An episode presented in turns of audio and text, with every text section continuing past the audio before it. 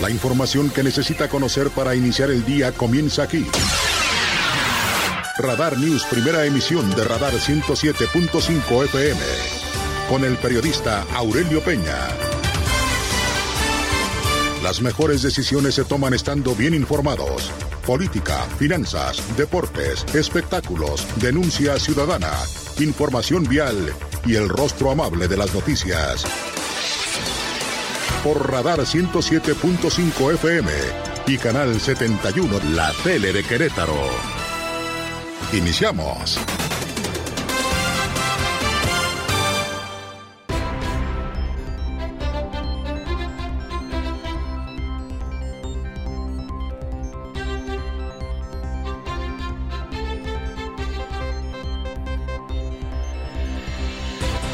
¿Qué tal? Muy buenos días. Qué gusto, qué gusto de verdad saludarle en esta mañana, mañana de viernes 3 de febrero. Yo soy Eliot Gómez, está con nosotros el maestro Pedro Pablo Tejada. ¿Cómo estás? Mi querido Eliot, buenos días y gracias por la invitación. Oye, gracias a ti por acudir y por acompañarnos en estas tres maravillosas horas de información en donde el señor Aurelio Peña, déjeme decirle a quien usted escucha todas las mañanas, y que realmente es el éxito de las mañanas, le dicen el dueño del rating, así le dicen en los corrillos, pero está malito, fíjate. Está horrible esta temporada. Eh, ayer veíamos en, eh, eh, en, ayer o antier veíamos en las mañaneras que decían que los niveles de COVID están bajando. Yo creo que no, yo creo que al revés. Tienes otros datos. Yo tengo otros datos y específicamente veíamos también ayer y escuchábamos a Aurelio Peña lo, los niveles que ahorita tienen las enfermedades respiratorias que en Querétaro específicamente se han mantenido. O sea, hay que cuidarse muchísimo todavía esta temporada, que es lo que le pasó a mi querido Aurelio Peña. Y luego más, ¿no, Elio? O sea, no solamente la, el COVID como tal, sino que alrededor del COVID, este, hay estas enfermedades del estómago, o sea, todo el mundo está tocado con algo. Le estaba leyendo que había me parece que 200 este, enfermedades ligadas al COVID, a quien le dio COVID. Eh, que podrían ser muchas de estas estomacales, muchas que siguen siendo de las vías respiratorias. Estomacales, este, vías respiratorias. hay que cuidarse hay que cuidar, sin duda. muchísimo, la verdad. Y Aurelio está realmente muy bien.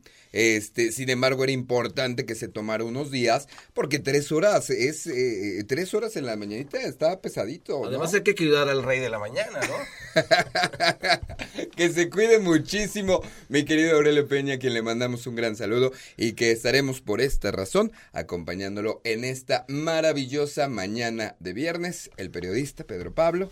Tejada, quien usted escucha todos los miércoles en Pedro y los Lobos y lo lee los jueves, si no me equivoco, en el diario, o es al revés. Los, lunes. en el diario, los miércoles aquí, en Radar en punto de las 7 con Pedro y los Lobos. Y mis redes sociales, que es Pedro Pablo TR en Instagram y en Twitter perfecto para que sigan a mi querido Pedro Pablo Tejada. Y bueno, también es importante saludar a todos nuestros amigos que nos ven y nos escuchan en el canal 71 en la tele de Querétaro y por supuesto usted que nos sigue a través de la www.radarfm.mx y a través de esta poderosísima frecuencia a través del 107.5 y agradecer y saludar también a todo nuestro maravilloso equipo que sin ellos no fuera posible.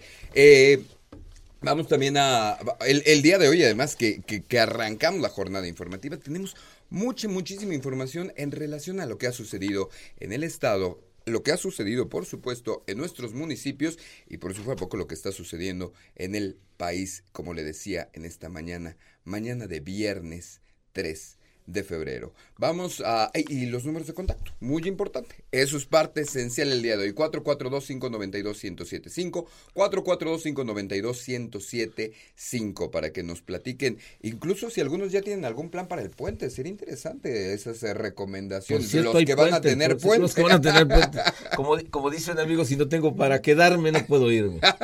Pero hay muchos que van a salir. Y además hay opciones muy interesantes para hacer durante estos días que tenemos de relativo descanso, ¿no? Y cerca, ¿no? O sea, pues. Hay muchas cosas cerca. Incluso en este, Querétaro. Sí, bueno, claro que en Querétaro. Sí, sí, sí. Peña de Bernal. Peña de Bernal. Peña de Bernal. Los museos. ah, no es cierto. Oye, ¿qué te parece Peña de Bernal?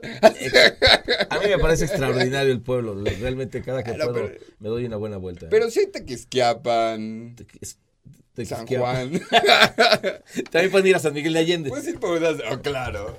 Puedes ir por unas dobladitas a San Juan. ¿No? A San Juan del Río hay muchos. Bueno, los viñedos, sí. Los viñedos. Incluso estos viñedos entre, e, e, entre Querétaro y San Miguel de Allende están muy interesantes. Todos los que son San Lucas, Santa Trinidad, todos ellos están muy interesantes, son buenos lugares. Y fíjate, hay toda una historia alrededor de eso. El, propio, el propio escudo de Querétaro tiene una vid. Y ah, me, platicaba, digo, yo no lo tenía tan claro, pero me platicaba un exsecretario de Turismo, Mauricio Salmón, que, que, que este asunto de la vid, este, que en España les han comentado que la primer, que las primeras bits que llegaron este que llegaron a, México son, de, son, estas de Querétaro. Súper bien por eso el escudo tiene un, el, una insignia ahí de una bit bueno el clúster vitivinícola ahorita el clúster como tal ya agrupa más de 33 productores de vino, lo cual es muy interesante. A lo mejor podremos hacer un recorrido por eso. Hay cosas, como le digo, interesantísimas, incluso en el centro de Querétaro, que tenemos museos que no nos damos la oportunidad todavía. Claro, el centro Quédese en Querétaro, visite Querétaro, ¿no? Que esté padre, se la pueden pasar muy bien y luego los chamacos no conocen toda esa parte. La, Secretaría de Turismo decía que esperaban 40 mil visitantes en el puente. 40 mil, súper bien. Y eso que es un puente no relativo, no del más popular. No es un puente de 5 de febrero, es más chiquito. Pero es el puente de 5 de febrero. Vamos, vamos con lo más importante en el resumen de noticias. El resumen, Radar News.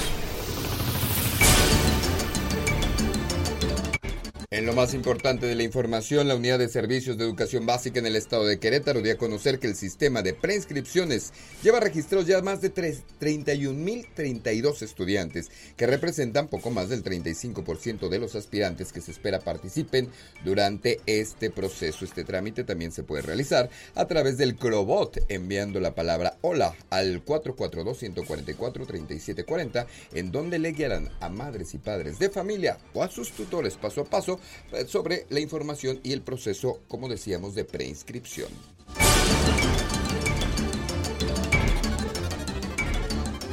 Bosch amplía operaciones en Querétaro con una inversión de 146 millones de dólares al inaugurar en Colón la ampliación de Bosch México, planta de manufactura en la que se producirán columnas de transmisión automotriz. El gobernador Mauricio Curi celebró el crecimiento de la compañía alemana en la entidad, así como la responsabilidad social que la distingue.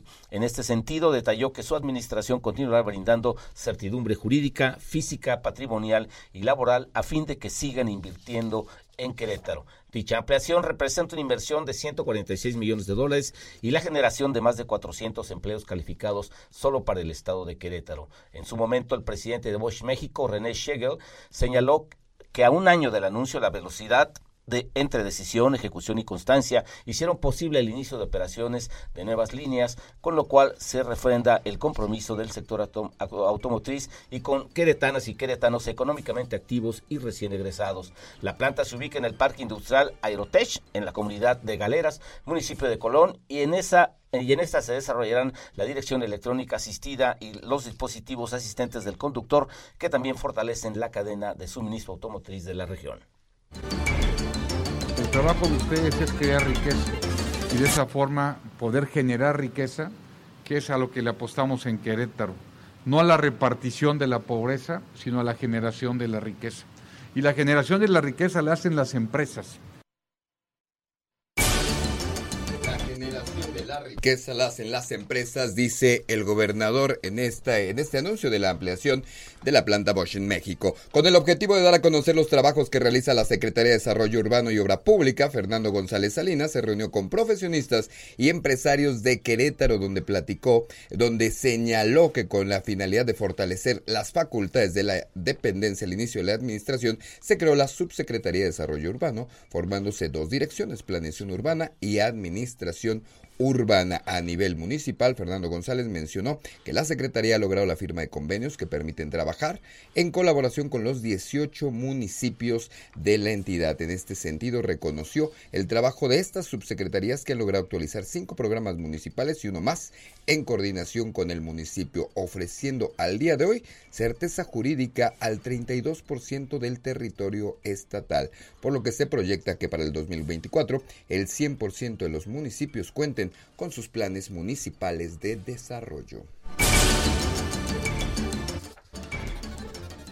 Con la finalidad de dotar de más y mejor infraestructura urbana para que las familias vivan mejor, el presidente municipal de Querétaro, Luis Nava, informó que se trabaja en obras estratégicas para extender servicios o mantener o mejorar la infraestructura existente en la capital. Cabe recordar que la propuesta de obra anual del municipio de Querétaro contempla un total de 31 acciones con una inversión de 1.147 millones de pesos de recursos municipales para los rubros de educación, seguridad, alumbrado y electricidad, desarrollo económico, centros de comercio, infraestructura social, deporte, agua, obras integrales de infraestructura vial y mantenimiento de infraestructura vial. Solo para el mantenimiento vial se contempla 201 acciones de recarpetamiento de las siete delegaciones, el mantenimiento y construcción de conexiones de ciclovías, manteniendo mantenimiento de banquetas y vialidades municipales, incluida la carretera 57, así como el bacheo. Hoy queremos informar que 538 millones de pesos serán destinados a obras de renovación y complemento de alumbrado público, infraestructura de drenaje sanitario y pluvial, así como a infraestructura social y mantenimiento de vialidades en las siete delegaciones. En más de nuestros municipios con el objetivo de promover a Corregidora y Ezequiel Montes, los alcaldes de estas demarcaciones firmaron un acuerdo de hermanamiento para promover ambas regiones y así contribuir al crecimiento mutuo. Roberto Sosa, alcalde de Corregidora, destacó que con esta unión no solo se consolidan los lazos culturales que existen entre los dos, sino que además se sella una relación que dará grandes frutos de carácter político, económico, turístico y social. Durante su mensaje, la alcaldesa Ezequiel Montes destacó que tanto Ezequiel como Corregidora tienen similitudes importantes. Una de ellas, la ruta del arte, el queso y el vino. La otra, la ruta de la adoración, festividades de carácter religiosos como son las celebraciones del Arcángel San Miguel y la respectiva, la Virgen del Pueblito, por supuesto, la Peña de Bernal, que le encanta al señor Pedro Pablo, el tercer monolito más grande del mundo, y la pirámide, por supuesto, del Cerrito, la más importante de la zona centro-norte del país, además del crecimiento económico que esto puede representar para ambos municipios. Esta hermandad va más allá del turismo, de la cultura y el desarrollo económico, pues también podemos intercambiar mejores prácticas como en temas de gobernanza, movilidad y capacitación. A partir de hoy, Corregidora y Ezequiel Montes no solo comparten su dinamismo económico, sino también la ubicación privilegiada y el talento de nuestra gente, gente trabajadora, gente echada para adelante. El municipio del Marqués, a través de la Dirección de Medio Ambiente de la Secretaría de Desarrollo Sustentable SEDESU, realizó la primera reforestación del año, donde se plantearon 130 árboles en la escuela primaria Estefanía Castañeda de la comunidad de San Rafael esto como parte de las actividades del programa Reforestación 2023. De acuerdo al estipulado en el Plan de Desarrollo Municipal de El Marqués 21-24, se establece que en, que en la actual administración se reforesten 3.000 árboles por un año en zonas rurales y urbanas, beneficiando a todas las comunidades, localidades, fraccionamientos, áreas verdes, camellones y parques industriales de la demarcación. Al respecto, el director de Medio Ambiente, Fernando Krem Post Trejo dijo que bajo lo proyectado por el presidente marquesino Enrique Vega Carriles para contribuir al fomento de estrategias encaminadas a la protección del medio ambiente, se lleva a cabo este programa de reforestación, por lo que se atendió la petición de habitantes de San Rafael. Petición de la ciudadanía de aquí de San Rafael, donde nos pide reforestar la escuela en la que hoy nos encontramos. Este, se lleva la, la actividad bajo el programa de algún momento eh, tiene proyectado el presidente municipal, Enrique Vega Carriles, y nuestro secretario los programas de reforestación para de alguna manera coadyuvar al cambio climático. Este, se hace la actividad de reforestación, donde se reforestan alrededor de 130 árboles. El secretario de Desarrollo Agropecuario Rosendo Anaya encabezó la entrega de certificados y apoyos en beneficio de 500 de más de 580 productores del municipio de Corregidora para el ejercicio 2022, que tuvo una inversión tripartita de 4.930.000 pesos correspondientes al programa Municipalizando. Detalló que este esfuerzo en conjunto representa la adquisición de molinos de eh, desgranadoras, eh, remolques, eh, cisternas de 5 y hasta 10 mil litros, paquetes de herramientas, huertos sustentables, estufas ecológicas, así como otro tipo de equipo e implementos. De manera muy particular, en la CEDEA o la Secretaría de Desarrollo Agropecuario, que es el área que a mí me toca encabezar, la instrucción del gobernador pues ha sido muy clara, muy precisa, muy contundente y muy directa. Que habilitemos los programas en conjunto con los presidentes municipales, evidentemente que con los presidentes municipales que quieran trabajar en beneficio de la gente, que quieran trabajar por la gente y que quieran trabajar para la gente. Autoridades de la Casa Queretana de las Artesanías y el Fondo Nacional para el Fomento de las Artesanías FONATUR firmaron un convenio de colaboración que tiene como objetivo establecer acciones que permitan mejorar la calidad de vida de los artesanos de Querétaro. Esto con el objetivo de continuar con los apoyos a las y los artesanos durante este año en varias vertientes como capacitación, corredores artesanales, proyectos productivos y apoyos de seguridad. El titular de Fonarte, Emma Yanes Rizo, destacó que Querétaro ha sido el ejemplo de buen seguimiento de los programas de este Fondo Nacional. Una vez que el, gobierno del Estado, a través de la Casa de las Artesanías, nos presenta su plan de trabajo, se determinan los montos de, de los apoyos, se revisan, se someten al COBAPA, que es un órgano de validación de proyectos en base a un diagnóstico de que efectivamente los recursos que se solicitan sean los que beneficiarían más al Estado y a partir de ese momento se inicia ya los apoyos. Una vez que entra el plan de trabajo, tardamos alrededor de un mes más o menos en realizar el, el diagnóstico. Son las 6 con 16, esto es lo más importante, lo más importante de la información local aquí en el estado de Querétaro. 6 con 16, cuéntenos a los números de radar de esta poderosísima frecuencia. ¿Cómo amanece? ¿Cómo arranca el día? ¿Cómo va usted en el tráfico? 442-592-1075. 442-592-1075. Por supuesto, en todas nuestras plataformas sociales. En Facebook, Radar 1075 Querétaro. En Instagram como arroba Radar Querétaro. Al personal del maestro Pedro Pablo Tejada. ¿Cuál es tu Instagram personal? Arroba Pedro Pablo TR. Arroba Pedro Pablo TR. ¿Qué eres? Instagram, Facebook. Instagram, Facebook y este, Twitter. OnlyFans. Eso lo tengo con otro nombre.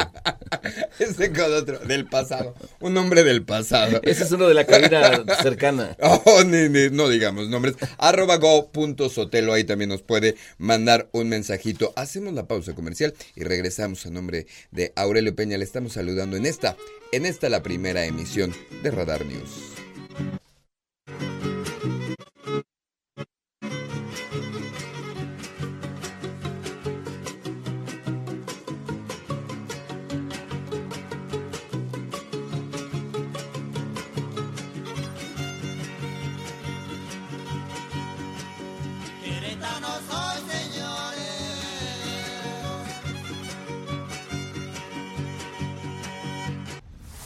El clima, el pronóstico del tiempo, temperatura y las recomendaciones antes de salir de casa. El clima en Radar News.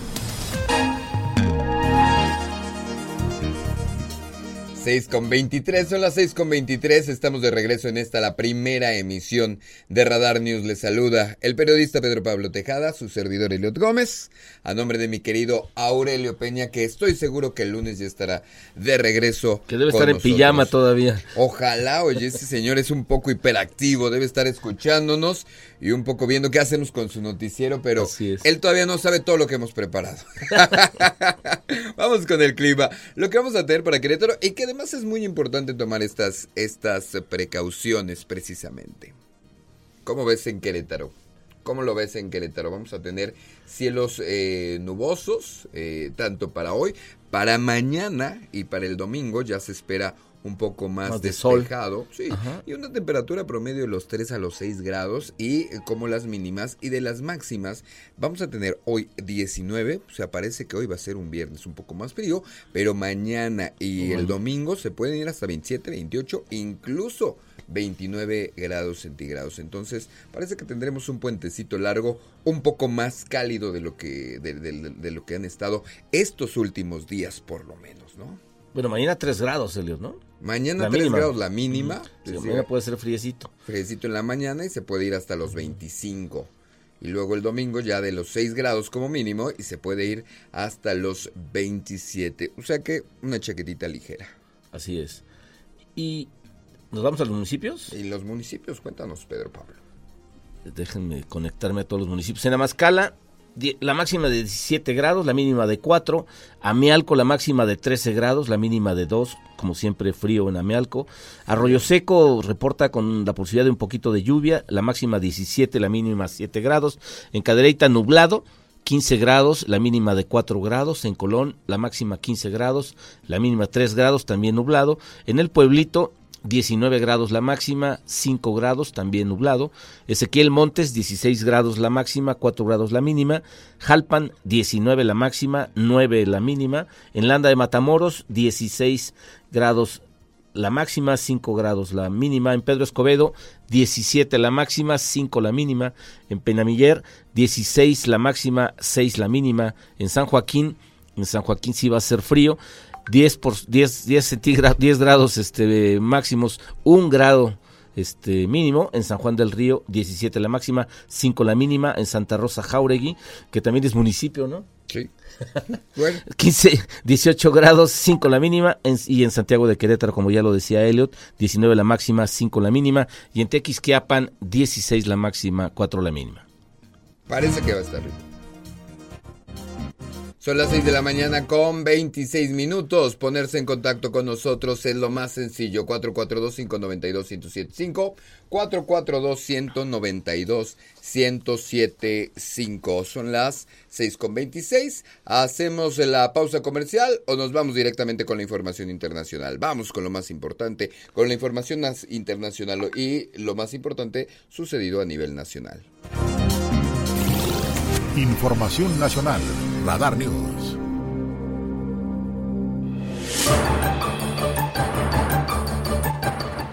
Lo más importante, en el país, el presidente Andrés Manuel López Obrador defendió a Delfina tras las irregularidades detectadas en la SEP. Luego de estas observaciones que la Auditoría Superior de la Federación realizara sobre la Secretaría de Educación en el periodo de gestión de Delfina Gómez, la precandidata al Estado de México, donde detectó que existen 830 millones de pesos por aclarar y que son considerados como gastos federalizados, el presidente Obrador negó que pudiera tratarse de actos de corrupción, lanzando un contundente respaldo a la candidata por el Estado de México. Aprovechó el cuestionamiento que le hicieron durante la conferencia de este jueves para tratar de aclarar la situación diciendo que tiene toda mi confianza, así lo dijo el presidente, incapaz de robarse un centavo, nada que ver con los políticos del viejo cuño. Hemos escuchado esto ya antes. Bueno, todos los días durante muchas mañaneras. La posición del presidente sin pruebas como siempre, ¿no? O sea, tiene que ser lo que él dice, ¿no? O sea, si él dice que es honesta, es honesta. Si, lo, si dice que los este, del pasado son corruptos, son corruptos. Pero nunca presenta ninguna prueba. Ninguna prueba. Y lo cierto es que no es la primera vez que acusan a Delfina de esto. No, bueno. O sea, recordemos cuando fue presidenta, cuando fue alcaldesa, que les, le... Les cobraba el 10%, a, a todos los empleados. Ella se aplicó lo del diezmo. Así es. y bueno, hoy, hoy puede, digo, no hoy, pero en las siguientes elecciones puede ser gobernadora, ¿eh? Todas las encuestas la traen 15, 20 puntos arriba contra, contra el PRI, bueno, contra la alianza, ¿no? Claro, claro, claro. Eso va a estar muy interesante. Y el tema es que realmente, y, y, el tema de fondo es que bajo su gestión, el tema técnico es que bajo su gestión no se han aclarado 830 millones de pesos. Ese es el tema de fondo. No sabemos si es corrupto, no sabemos. El tema es que no se han aclarado o un deficiente y muy mal trabajo técnico, ¿no? O sea, la, la, clave es esa. están es que acuérdate que es el, el 90% de honestidad y el 10% de capacidad. Pues Entonces cualquiera puede ser secretario en este gabinete. Vamos a escucharlo. Auditoría fiscal de la Federación hace observaciones a una dependencia, no significa que haya corrupción. Es que como la maestra Delfina está de precandidata o candidata en el Estado de México, pues van a estar cuestionándola porque está participando. Y me das la oportunidad de decir que la maestra Delfina es una mujer honesta, que eh, tiene toda mi confianza, toda. Es una mujer incapaz de robarse un centavo, nada que ver con los políticos de viejo cuño.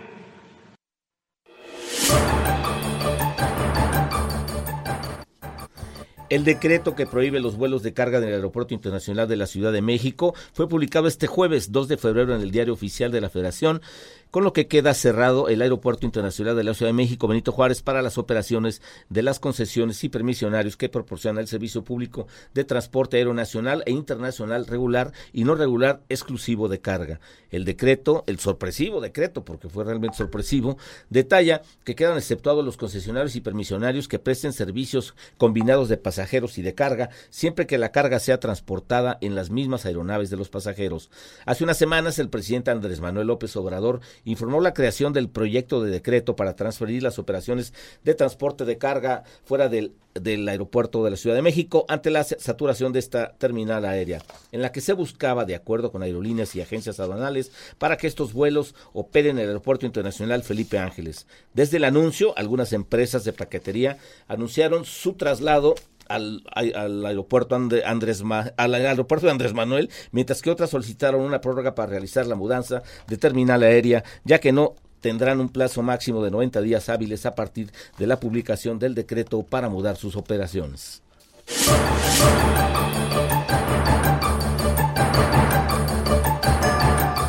Los abogados de César Duarte solicitaron durante una audiencia de control realizada el día de ayer que el proceso del ex gobernador de Chihuahua sea llevado en libertad ante lo que llamaron una precaria salud del exmandatario priista. La audiencia fue programada para escuchar alegatos en favor y en contra, pero los defensores de Duarte solicitaron un aplazamiento, por lo que el juez accedió a posponerla para el 3 de abril. No obstante, en la misma, los abogados del político priista solicitaron al juez Humberto Chávez que se revise y en su caso se revierta la medida cautelar de prisión preventiva, dado que Duarte sufre severos daños en su salud que requieren constantemente hospitalización y terapias que no pueden otorgarse en el cerezo, en el cerezo 1.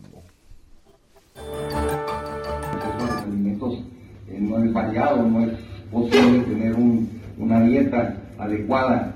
Entonces se consumen alimentos para subsistir, más no para mantener un régimen de rehabilitación y menos de recuperación a la salud. Entonces yo quisiera compartir qué efectos tiene el aumentar el peso eh, y la inmovilidad que tengo. Quiero compartir también que más de 22 horas al día estoy en la cama. Eh, nos pudiera ilustrar el, el, el, señor eh, terapeuta Molina los efectos que se tienen con el aumento de peso y la inmovilidad que padece.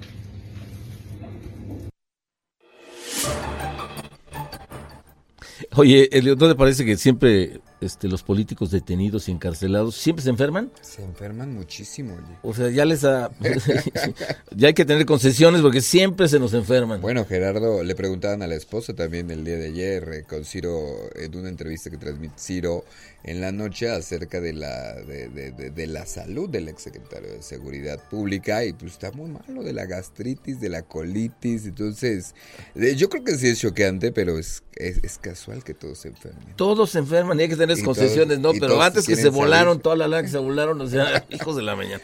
Bueno.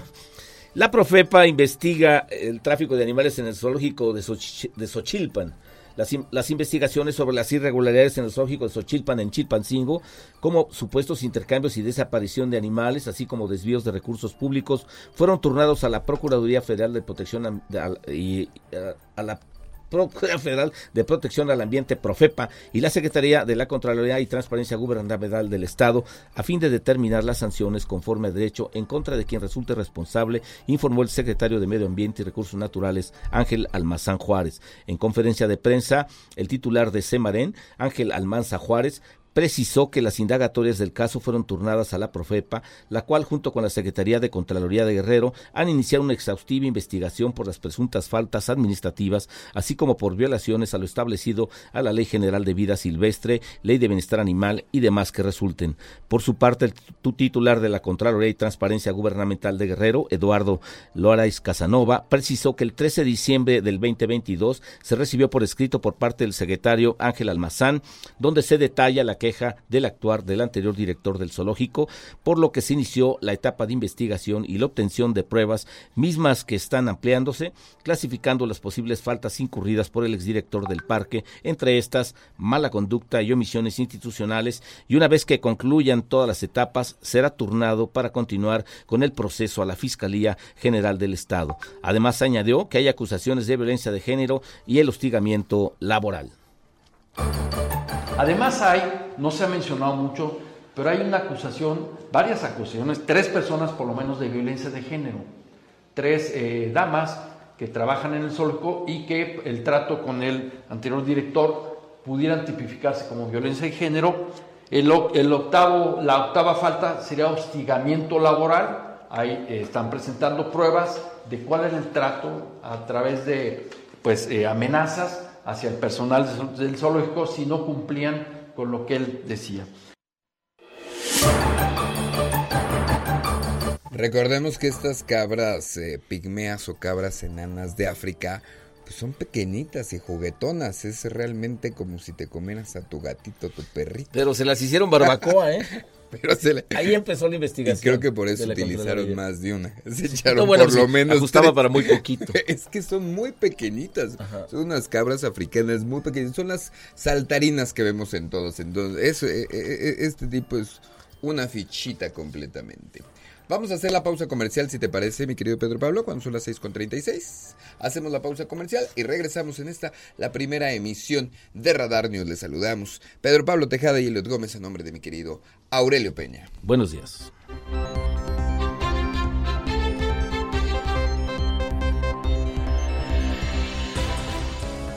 Estas son las efemérides del 3 de febrero. El 3 de febrero de 1814 muere en Valladolid, hoy Morelia, Mariano Matamoros, quien después de ser cura de Jantetelco se adhirió al movimiento independista y se convirtió en el brazo derecho de José María Morelos.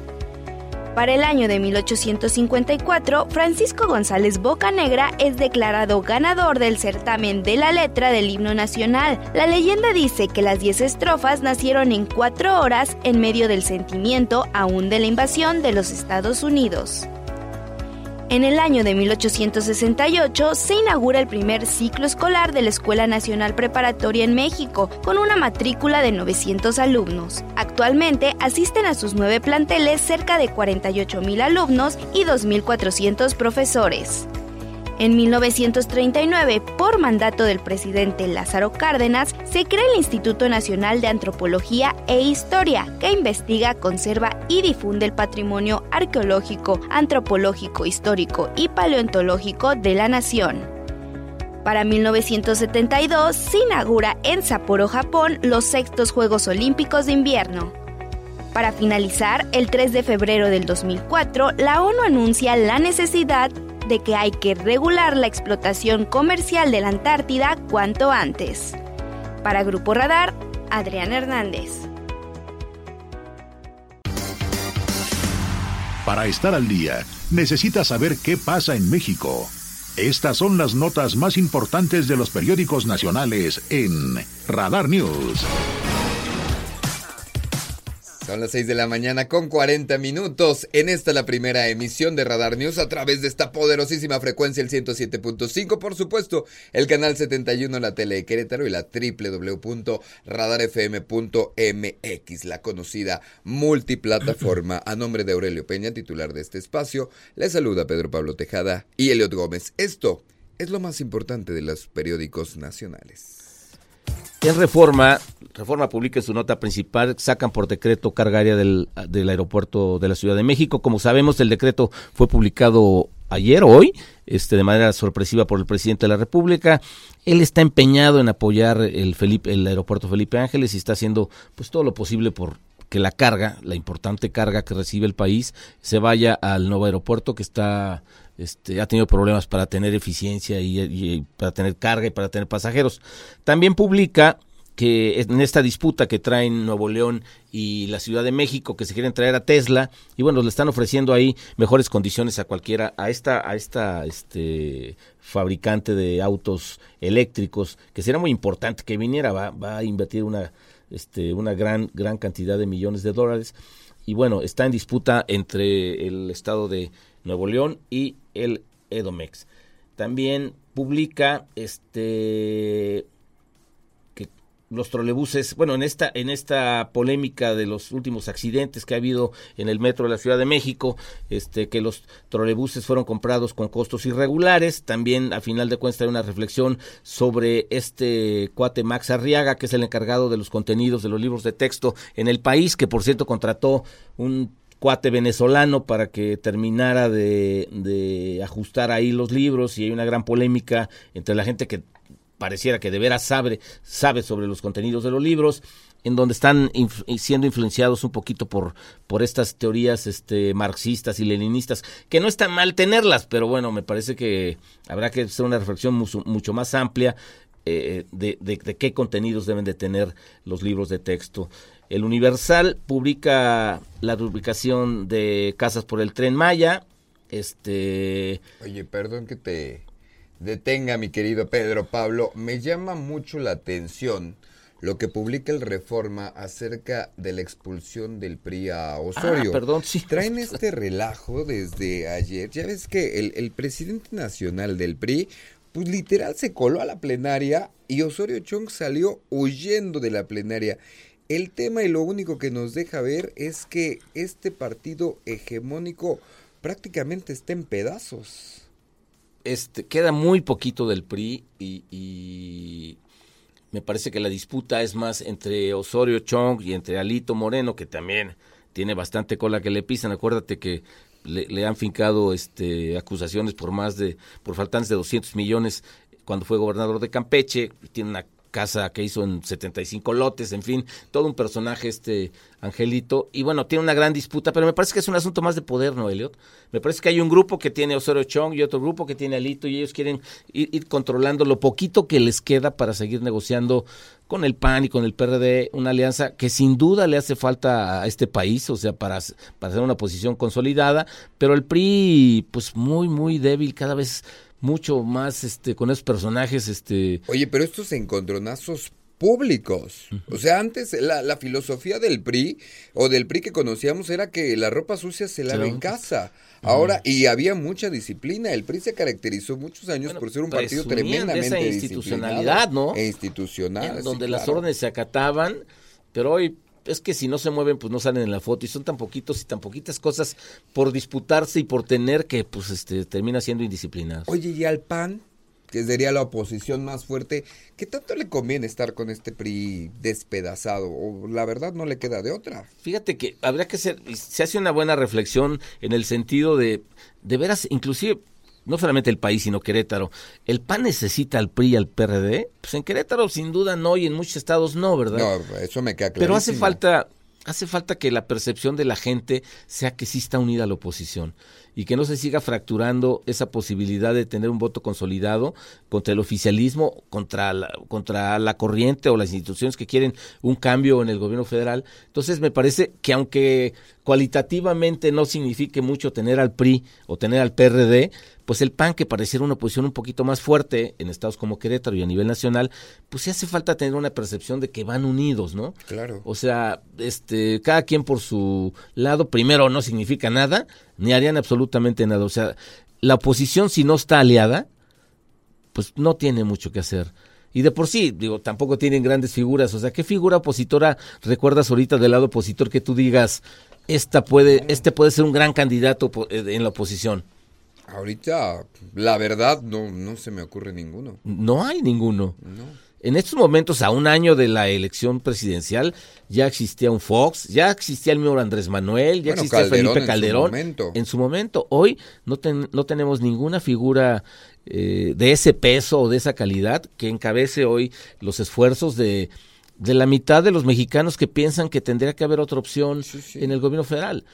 Pero el gran, la gran ausencia, pues es que no hay nadie que esté ahí. Que no se hicieron figuras. Y que a lo mejor parte es de esto, ¿no? Estos encontronazos que tienen porque por, el tema de poder al interior de este partido que se ha convertido como como lo vimos en la en la última reforma en la militarización se ha convertido en un pivote es el es otro partido verde ecologista. O sea cuando se necesitan los votos ahí estás no con, un verde más fuerte pero sí.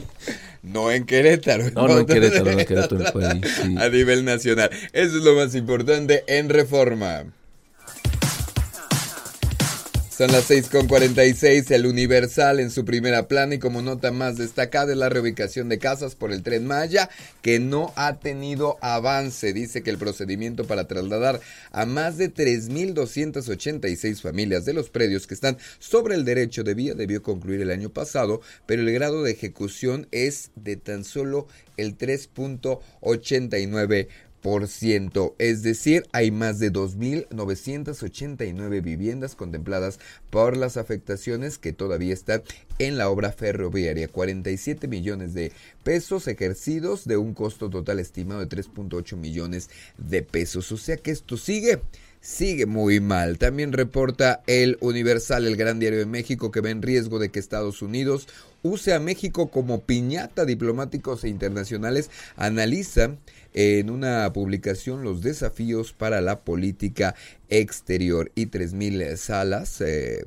para filme de Estrada. El, este, esta nueva película que Viva México se estrenará en más de 3.000 salas, que para este tipo de películas es, eh, la verdad, es una buena es una buena exposición. También en sus primeras planas eh, relatan, la, relatan un poco de lo que estamos viendo en las audiencias de García Luna. Un ex policía dice que vio a García Luna con el Barbas y la Barbie. Lo que es cierto es que en este juicio político de Genaro García Luna, eh, que llevan por primera vez a este policía, a un ex policía, eh, que asegura que en 2018 vio el secretario de Seguridad Pública acompañado de Arturo Beltrán Leiva, mejor conocido como el Barbas, y de la Barbie, pues la verdad es que solamente han llevado, este, ¿cómo decirlo? Testigos de medio pelo. este, este cuate dice que fueron por unos tacos. El grande dice este que presuntamente le entregaron este que, le entregaban 500 mil dólares mensuales sin ninguna prueba. El que estuvo de, de, presidente aquí de Gallos, eh, el futbolista, le decían, también fue presentado en la corte y tampoco aportó nada. nada. Me parece que bueno, me parece que el presidente ya hasta dejó de informar en las mañaneras sobre el juicio de García Luna, porque al principio pensó que era una bandera política importante para seguir este eh, cuestionando la administración de Calderón, ¿no? que era su secretario de seguridad. Pero en realidad en concreto no ha habido absolutamente ninguna prueba documentada que haga, eh, que, que, que, que, señale que García Luna, digo, tampoco es inocente, pero hasta el momento, digo, seguramente tampoco será inocente, o bueno, habría que esperar el juicio, pero hasta el momento no ha pasado nada. Hasta el momento no hay ningún, podríamos llamarle pez gordo, que haya podido decir, esto es lo que sí realmente paso. O sea, realmente no tenemos nada. La esposa está bien tranquila. Exactamente. La esposa está como de. Escuché ayer la pues versión del la Nosotros estamos firmes, estamos seguros y no tenemos nada que ocultar, ¿no? Y dice, no hay registro de nada. O lo hicieron muy bien, o es un montaje. Eso es lo más importante en lo que publica el día de hoy El Universal. En Milenio, eh, ahora sí que literalmente sacaron al Cristo de Jerusalén en camilla porque lo vandalizaron entonces lo terminaron sacando en la camilla para, para repararlo. También trae información sobre que el grande delató a Genaro García Luna en el 2010 y fue esto que te decía hace un rato que simplemente lo conoció cuando iban por unos tacos. También trae la disputa o la, por la compra de, de Banamex, este, donde se adelanta del Valle y Vega Sainz y están ahí haciendo... Eh, pues apostando, ¿no? Por, por la compra de Banamex. En realidad esto es lo que trae Milenio hoy por la mañana.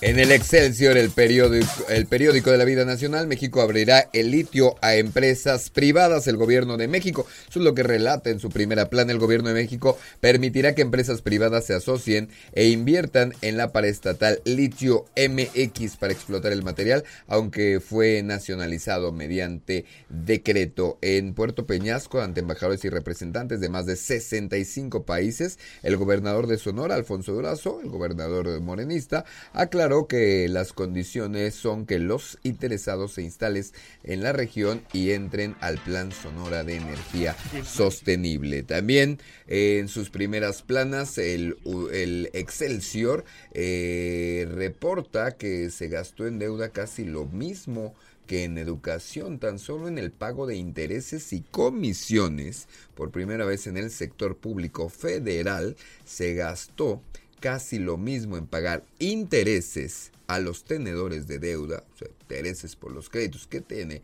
el gobierno federal, que lo que destinó para el sistema educativo nacional. Interesante esta nota del Excelsior, el periódico de la vida nacional. El Heraldo de México señala que bajaron 35% los ataques piratas a Pemex de 2018 a 2022 se registraron 102 eventos en alta mar que intentaron robar a plataformas petroleras, de las cuales 36 fueron frustrados por la Marina. También trae una nota interesante, falleció ayer de manera sorpresiva de un, al parecer de un ataque cardíaco el líder de Fuerza por México, Gerardo Islas, estaba de viaje con Pedro Aces, el líder nacional de, Movimiento Ciudadano en, en Madrid, iban a realizar algunos algunos este, negocios, dijeron, y también algunas reuniones políticas, y sorpresivamente este chavo de 39 años este, falleció de un ataque cardíaco. Esto es lo más importante que hoy publica el Heraldo de México. El análisis de la información más importante de los diarios queretanos, a continuación en Radar News. Vamos con lo más importante que reportan los diarios aquí aquí en el estado. Primero eh, está con, por supuesto, el diario de Querétaro que dirige nuestro querido amigo Mario León Leiva, que además escucha los miércoles en Pedro y los, Lobos. Es, mi compañero. Es tu compañero, es tu partner ahí. y que además lo hacen muy bien, muy buenas entrevistas. Me da mucho gusto, escúchelo todos los miércoles en punto de las 7, aquí en esta poderosísima frecuencia. Bueno, publica el diario de Querétaro que pone la capital 538 millones de pesos para rescatar las calles, anuncia el alcalde Luis Nava, esta bolsa municipal. También serán obras de drenaje pluvial y sanitario. Y también eh, tienen una nota relacionada con la pandemia que se crearán centros de salud mental ya que la pandemia detonó la atención de enfermedades como la ansiedad y la depresión en el estado. Una interesante nota que usted tiene que checar de, de la secretaria Martina Pérez que están en este plan para crear esta estrategia con otras dependencias para atender este tipo de padecimientos en la sociedad en la sociedad queretana. Y por supuesto reporta la inauguración de la ampliación de esta planta Bosch que le platicábamos en el resumen de noticias, de estos 146 millones de dólares que son invertidos para producir columnas de transmisión automotriz en las que se generaron o que se generarán más de 400 empleos calificados aquí en el estado. Eso es lo más importante que reporta Diario de Querétaro. El periódico Noticias, que cumple 49 años de publicarse en la en Querétaro y la región, trae una nota interesante, trae también lo de Crece Bosch con la inversión de 146 millones de dólares en donde estuvo el, el, gobernador Mauricio Curi, trae el asunto de la repavimentación de calles con 538 millones de pesos, que es un programa que aplicará el alcalde Luis Bernardo Nava, pero trae políticamente una nota muy interesante. Eh, fíjate que ayer los, los suspirantes a la a, ser este, a estar en, en, en, centro cívico nombraron a sus directores de campaña.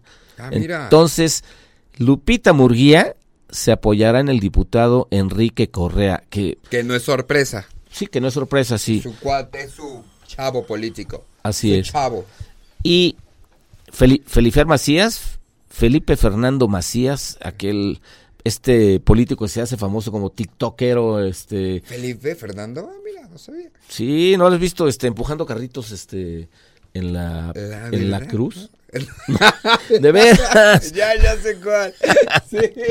Su, su este coordinador de campaña será el diputado Gerardo Ángeles, que también forma parte de ese, de ese grupo, anayista, ¿no? que, sigue, que sigue, que tampoco es sorpresa y que sigue, sigue estando ahí en el gobierno de Mauricio Curi. Y otro, un asunto interesante, fíjate, ¿quién crees que declinó por Lupita Murguía? O sea, ya no va a tener coordinador de campaña, de presunta campaña, ¿no? O de pre-campaña. Agustín Dorantes declinó por, Agustín, por Lupita Murguía. Secretario que estaba este, con muchas posibilidades hace unos meses, ¿no? Sí, sí, sí. Y además, eh, puesto en la Secretaría de Desarrollo Social, bueno, pues se, se, veía que iba a tener todo el punch para estar en esa candidatura y sin embargo pues extrañamente al final. Pues parece que este, alguien le dijo que siempre, ¿no? Pues fíjate que parecía que era el más adelantado y terminó quedándose ¿No será por eso? más atrás.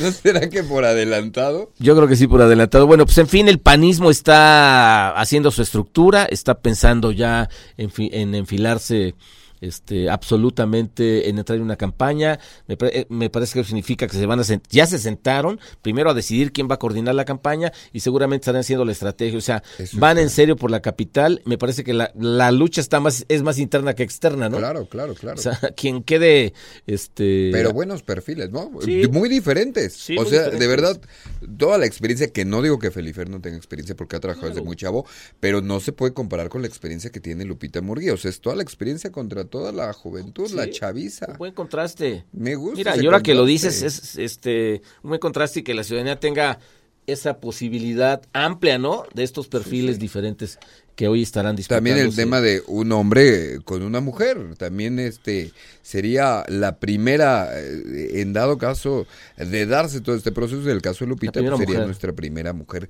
presidenta de, de, de la capital, ¿no? Eso estaría muy interesante. Pero bueno, vamos con lo que publica el día de hoy el AIME.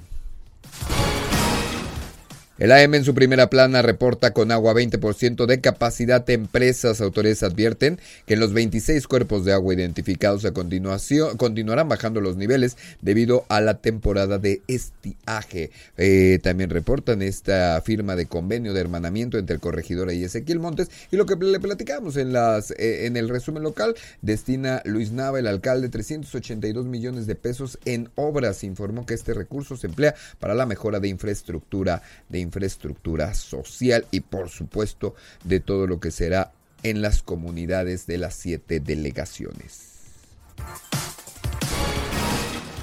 Hacemos la pausa comercial, si te parece, mi querido Pedro Pablo. Estamos a unos minutos, unos minutos de que sean las 7 de la mañana. Muy buenos días. A nombre de Aurelio Peña le saluda el periodista Pedro Pablo Tejada. Buenos y su días. servidor, Eliot Gómez, aquí en esta, la primera emisión de Radar News.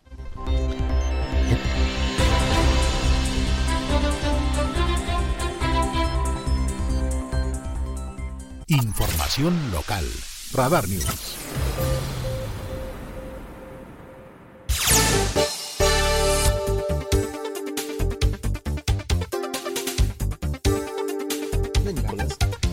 Estamos de regreso a través del 107.5 a través de esta poderosísima frecuencia de radar en el canal 71, la tele Querétaro y por supuesto en la multiplataforma la www.radarfm.mx. A nombre de Aurelio Peña, titular de este espacio, les saluda Pedro Pablo Tejada y Eliot Gómez.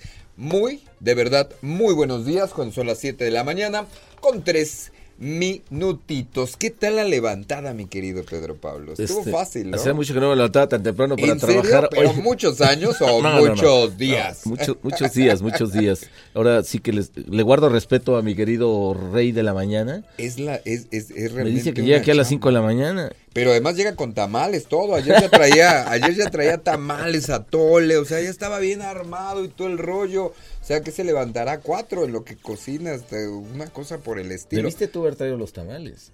No, porque ya es tres, hermano. No, pero eso ayer, fue ayer. no, ayer, No, eso fue ayer. No, yo estoy en contra de las harinas. pero la verdad sí me eché mi tamalito. Muy un bien. tamalito, un rico. ¿Tú te fuiste por ahí? No, fíjate que no. Yo me pasé a una tienda comercial y compré unos de esos de 11 pesos. Que son muy buenos de una... ¿En serio? ¿Los de bolsita? Los de bolsita. ¿Qué tal, eh? No sabía, nunca lo hubiera imaginado. Muy bueno, sí, ya me fui. Desde luego hay que apoyar a la, industria local. Fíjate que me da mucho... Siendo muy práctico, dije, me voy a, dar mi... me este, voy a dar mi tamalito. Mi tamalito. Es poco tradicional, pero bueno, muy tú, cumpliste, tú pero, cumpliste. Pero muy ejecutivo el asunto, llegas 11 pesitos y ya te lo echas, cumples el trámite. Eso me encanta. El 442-592-1075, 442-592-1075. Ayer que nombraron a sus directores, a sus coordinadores de campaña, nuestros precandidatos a la alcaldía, ¿qué tamal crees que coma Lupita? ¿Cuál será el favorito de Lupita? De El de Bifelifer, me queda clarísimo que el del Mercado La Cruz. El que le puede hacer El de Felifer es ser como de dulce, ¿no? ¿Tú crees? Yo creo que el de Lupita sí es más de chicharrón, de más, más picosón. ¿Pero el chicharrón que truena? Sí, del que truena, claro. El que es la dama de hierro, ¿no? Por eso. y el, y el de Felifer debe ser un poco más con manteca. O con mantequilla. Ah, creo que son dos buenas opciones para la ciudadanía queretana. Son maravillosas opciones. Haces, una buena reflexión. Están ahí Se me hace con un contraste bien, bien este. Y con, y con talentos para mí muy distintos, muy distintos cada uno. Lupita, como te digo, y además una experta en la técnica legislativa, una gran administradora, eh, este, y Felifer, un chavo que de verdad desde que lo conocemos, yo creo que Felifer nunca ha parado de chambear, nunca ha parado de andar en la calle, o sea, conoce perfectamente Querétaro. Creo que son dos muy buenos perfiles los que se eligieron para que vayan por esta contienda del PAN. Ahora también habrá que esperar ahí en la casa de enfrente qué van a hacer, ¿no? Híjole. Los morenistas dicen que pero ¿quién podría ser por Morena? Pues hay alguna corriente que dice, hay una corriente que por ahí me pasó en el chisme, en una mesa el otro día, que por ahí se dice que pase lo que pase, si a nivel nacional es Sheinbaum, si a nivel nacional es Ebrad, de todos modos aquí ya tienen gallo y parece que repetiría Arturo Maximiliano. ¿Arturo O sea, que pase lo que pase, no importando siendo que Arturo Maximiliano se le identifica mucho con el tema de Marcelo Ebrard, pero que si, eh, si aún así fuera Sheinbaum, o en el caso fuera la corcholata favorita, el secretario, aún así Maximiliano iría a la contienda municipal. Que por cierto, Arturo Maximiliano, en verdad, sí es de los que más le ha chambeado, ¿eh? Lo ves en su Instagram y lo ves en sus redes, este, cada semana, este, cena en una colonia, recorre, este, una comunidad, o sea, si alguien le ha trabajado, me parece que es que es Arturo Maximiliano. Y no hay que, fíjate que hablamos de la, hablamos de que de, de, este asunto que solamente se puede ver el pan en una contienda, pero hay lugares, este, en donde ha crecido Morena, ¿no? Y luego que se pierde un poco de vista, luego desde, desde el triunfo es muy, es muy difícil este, voltear a ver un opositor que está creciendo, ¿no? Porque además digo, en Querétaro que ha habido este, muchos años de panismo y de buenos gobernadores y de buenos La verdad, sí. Pero me parece que tienen que sentarse un poquito y darse cuenta que Morena, por alguna u otra razón, ha crecido. En Querétaro ha crecido, en el pueblito ha crecido, pero donde más ha crecido en San Juan del Río. En San Juan del Río ha crecido. Y, y, y, como, y como bien dices, que independientemente de que de verdad los gobiernos que, que hemos tenido aquí, por lo menos los últimos gobiernos han sido muy buenos, han sido de, de, de, de detonar mucho lo, lo, más valioso que tiene Querétaro, pero es importante siempre en un ejercicio estar valorando y estar evaluando a la competencia. Por algo hay gente que, que, que ha estado simpatizando con, con, con el partido Morena, ¿no? Sí, y en cualquier lugar, pues tú sigues viendo tu competencia, tú mismo, este, de frente a estas estaciones, pues sigues monitoreando tu competencia. Luego en la política. Veo de lado, pero sí. Sí, muy, abajito, pero sí, las, sí, volteas a verlas. Ese, oye, luego así le hacen los panistas, ¿eh? Y, se anda sorprendiendo. Ah, sí, sí, sí, ese tipo Porque realmente, digo, yo simpatizaría con, con, algunos partidos, pero no con Morena, ¿no? Pero, pero sí hay que, hay que, hay que voltearse. Ahora hay una diferencia puntual que me llama mucho la atención. En el PAN eh, tienes muchos tienes perfiles que podrían apuntalarse. En el otro partido no.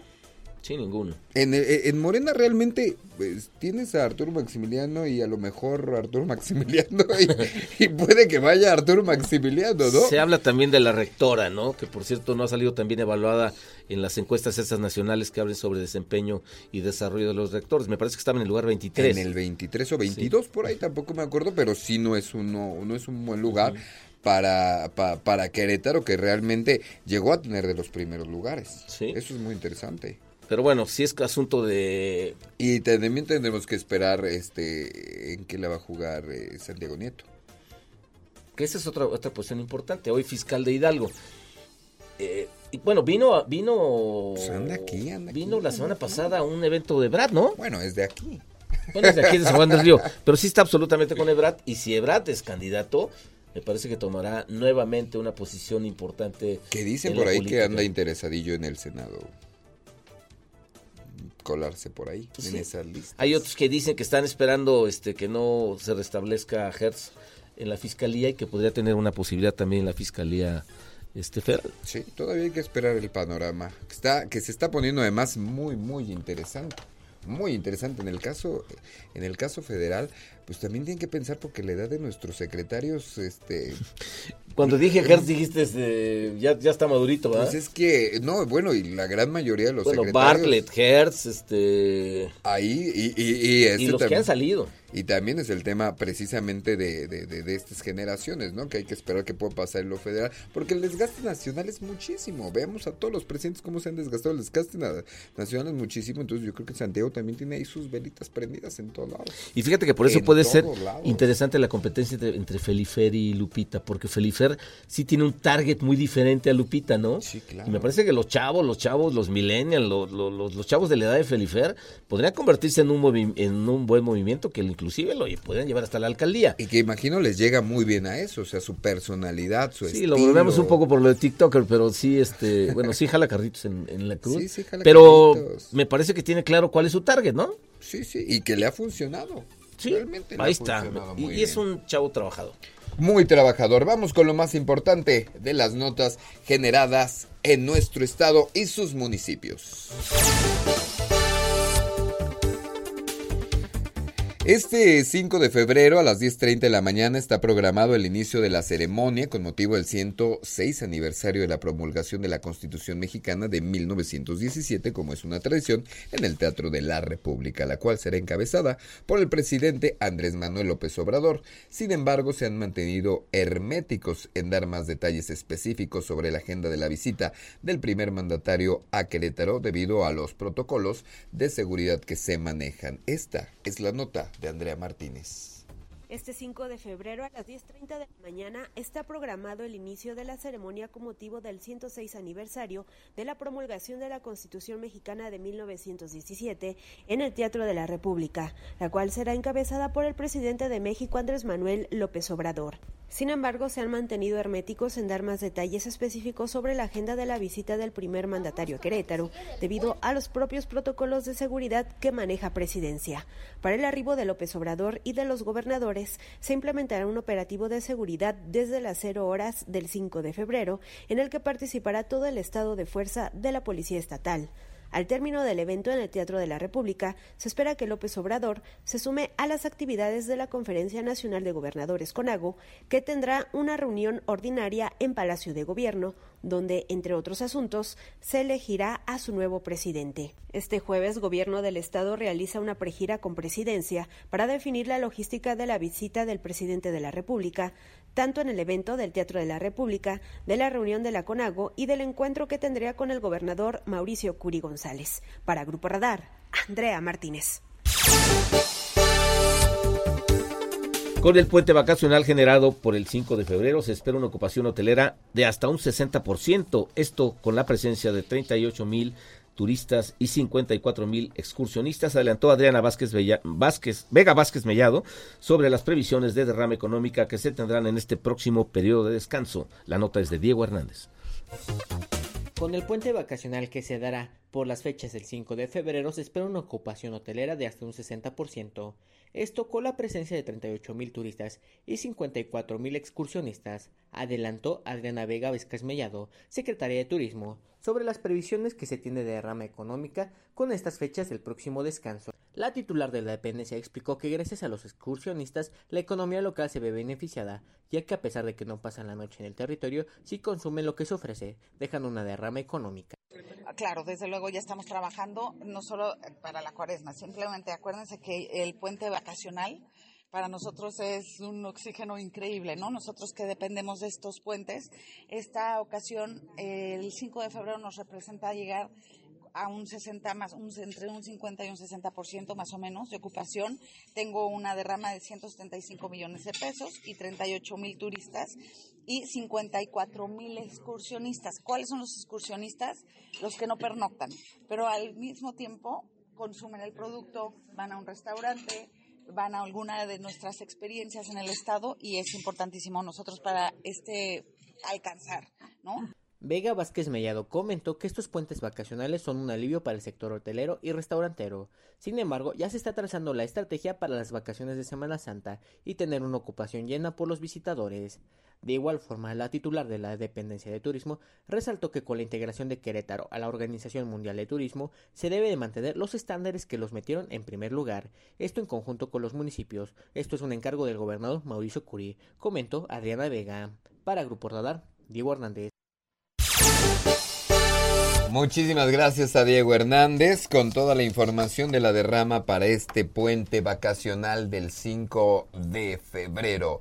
En más información, en el marco del desayuno mensual de los socios de la CEMIC, el secretario de Desarrollo Urbano y Obras Públicas del Gobierno del Estado, Fernando González Salinas, señaló que el reto de la administración es lograr que los 18 municipios tengan un ordenamiento territorial a través de la planeación, la armonización y la actualización de los programas y planes de desarrollo municipal. Hoy ha permitido ya contar con, el, eh, con los consejos de desarrollo urbano en ocho municipios. Una nota de nuestro compañero Iván González. Se llevó a cabo el desayuno mensual de socios de la Cámara Mexicana de la Industria de la Construcción. En el evento, el secretario de Desarrollo Urbano y Obras Públicas del Gobierno del Estado, Fernando González Salinas, señaló que el reto de la administración es lograr con los 18 municipios un ordenamiento territorial a través de la planeación, armonización y actualización de los programas y planes de desarrollo municipal. Hoy ha permitido ya contar con los consejos de desarrollo urbano en ocho municipios. A nivel municipal, quiero decirles que logramos firmar los convenios con los 18 municipios. Es decir, esto nos permite trabajar en colaboración para apoyar en la elaboración y actualización de los programas municipales de desarrollo urbano, así como las asesorías y lo que siempre estamos trabajando en conjunto desde el punto de vista de la metodología que tiene que la Secretaría con respecto a los municipios. Asimismo, adelantó que se busca que Querétaro sea sede del Foro Urbano Mundial para el 2026, por lo que se trabaja con el respaldo de la Secretaría de Relaciones Exteriores. Para Grupo Radar, Iván González. La secretaria de Obras Públicas de la capital, Oriana López Castillo, informó que el municipio de Querétaro recibirá 168 millones de pesos del Fondo de Aportaciones para la Infraestructura Social Municipal educación, infraestructura social y agua. La funcionaria municipal informó que el año pasado la capital recibió 113 millones del FACIUM y uno para este año intervendrá dentro del plan de obra anual 1.147 millones de pesos con recursos municipales en la nota de Alejandro Payán. La secretaria de Obras Públicas de la capital, Oriana López Castillo, informó que el municipio de Querétaro recibirá 168 millones de pesos del Fondo de Aportaciones para la Infraestructura Social Municipal y de las demarcaciones territoriales del Distrito Federal, FAISMUN, que invertirá en educación, infraestructura social y agua. En resumen, de estas acciones, como ustedes pueden ver en la lámina, estamos interviniendo en esta POA de, del 2023, 1.147 millones de pesos con recurso municipal en 31 acciones, que ya lo habíamos mencionado anteriormente, y estaban distribuidas por estos rubros. Y eh, al día de ayer nos informaron que fuimos otorgados con 168 millones de pesos por el recurso FAISMU, que se estarán aplicando en educación, infraestructura social y agua de la mano del trabajo que se está realizando en conjunto con la Secretaría de Desarrollo Humano y Social. La funcionaria informó que el año pasado la capital recibió 113 millones del FAISMUN y para este año intervendrán dentro del plan de obra anual 1.147 millones de pesos con recurso municipal en 31 acciones. Finalmente, recordó que este 2023 el recurso se invertirá en cuatro rubros principales, alumbrado y electricidad, agua, mantenimiento de infraestructura vial e infraestructura social. Para Grupo Radar, Alejandro Payán. Antonio Morán Centeno, integrante del Comité de Coordinación de la Unión de Asociaciones Ciclistas de Querétaro, informó que se acordó con autoridades de los tres niveles de gobierno iniciar una serie de propuestas que faciliten la reglamentación de la nueva ley de movilidad en Querétaro. De esta manera, advirtió que en Querétaro existe un rezago en materia de reglamentación en la nueva ley de movilidad y seguridad vial, por lo cual los tres niveles de gobierno acordaron con, los, con las agrupaciones ciclistas trabajar de manera conjunta para elaborar propuestas que faciliten la nueva ley de movilidad. Es una nota de Andrea Martínez. Organizaciones de ciclistas en el estado acordaron con autoridades de los tres niveles de gobierno iniciar una serie de propuestas que faciliten la reglamentación de la nueva ley de movilidad en Querétaro, informó el integrante del Comité de Coordinación de la Unión de Asociaciones Ciclistas de Querétaro, Antonio Morán Centeno, esto luego de que este jueves sostuvieron una segunda reunión en las instalaciones de la Secretaría de Comunicaciones y Transportes, en donde además hubo representantes de gobierno del estado y del municipio de Querétaro, como continuidad a sus exigencias tras el fallecimiento reciente de dos ciclistas. De esta manera advirtió que en Querétaro existe un rezago en materia de reglamentación en la nueva ley de movilidad y seguridad vial, por lo cual los tres niveles de gobierno acordaron con las agrupaciones ciclistas trabajar de manera conjunta para elaborar propuestas que faciliten la nueva ley de movilidad. Y los tres niveles de gobierno acordaron junto con las agrupaciones ciclistas trabajar de manera conjunta para iniciar una serie de reglas y propuestas que faciliten la reglamentación de esta nueva ley por el bien de todos, que todos tengamos cabida en las vialidades, peatones, ciclistas, personas con discapacidad sin riesgos de perder la vida. Morán Centeno añadió que en esta segunda reunión se habló sobre la vulnerabilidad que padecen los peatones, ciclistas y personas con discapacidad al circular en vialidades de la ciudad. Por ello consideró que era importante iniciar este diálogo con las autoridades de los tres órdenes de gobierno para avanzar en la mejora de la infraestructura para estos tres grupos de la población. Para Grupo Radar, Andrea Martínez. Qué importante, qué importante esto. Y además justo nos está escribiendo Mónica Bolaño, se puso en contacto con nosotros, eh, reportando que otra vez los camioneros, leo textual, del transporte público involucrados en un atropellamiento más no se conforman con los tres que murieron en los seis días del mes pasado, así como quieren que dejemos el coche en casa para reducir el tráfico. Queremos contribuir, bajar la contaminación, mejorar la salud, pero esta jungla, en esta jungla no se puede, es la ley de matar o morir. Tengamos un poco de respeto por y los y las ciclistas.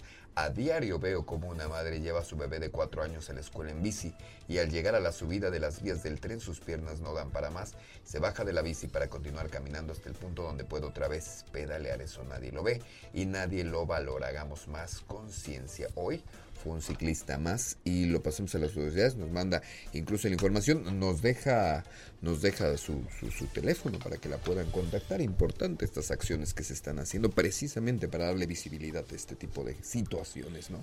Vaya reto que tiene la movilidad en Querétaro, ¿no? Este, bueno, un reto antiquísimo. Primero ordenar el transporte y segundo, pues este, darle protección a, a los ciclistas y a la gente que de veras este se va a trabajar todos los días este, arriesgando la vida. Bueno, y en el caso como nos platicaba aquí Mónica eh, Bolaños, pues, este, más acciones, más acciones, más rápido. Hay que trabajar en esto más rápido. Es importante estar trabajando, pero hay que trabajar en esto más rápido. Su opinión la más importante, 442-592-1075, 442-592-1075. A nombre de Aurelio Piña, titular de este espacio, le saluda Pedro Pablo Tejada y Eliot Gómez en esta, la primera emisión de Radar News.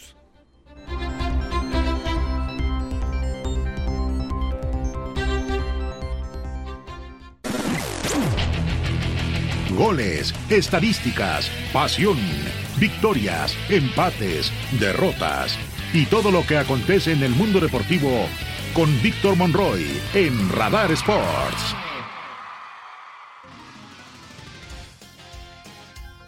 Amigos, amigas, buenos días. Les saluda Víctor Monroy con los detalles de la información deportiva en esta mañana.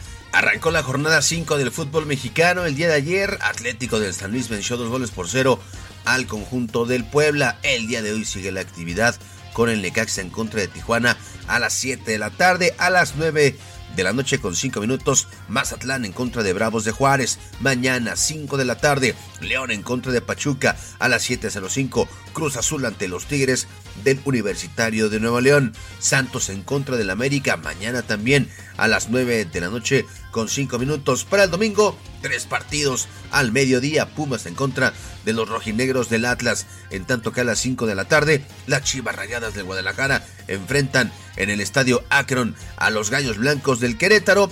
Y a las 7 con 10 del mismo domingo, Monterrey en contra de los choriceros del Toluca. ¿Cómo se están preparando los campamentos para esta jornada 5?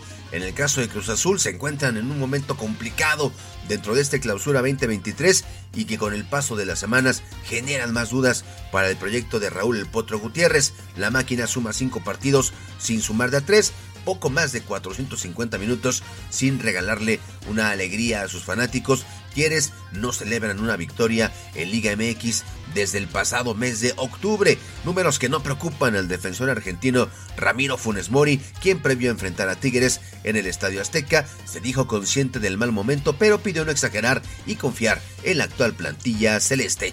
Escuchemos a Ramiro Funes Mori. Acá primeramente no se rompió nada. Eh, lo que no se nos está dando son los resultados. Después seguimos siendo el mismo equipo eh, que el torneo pasado cuando agarró el potro empezamos a levantar, eh, tuvimos resultados buenos.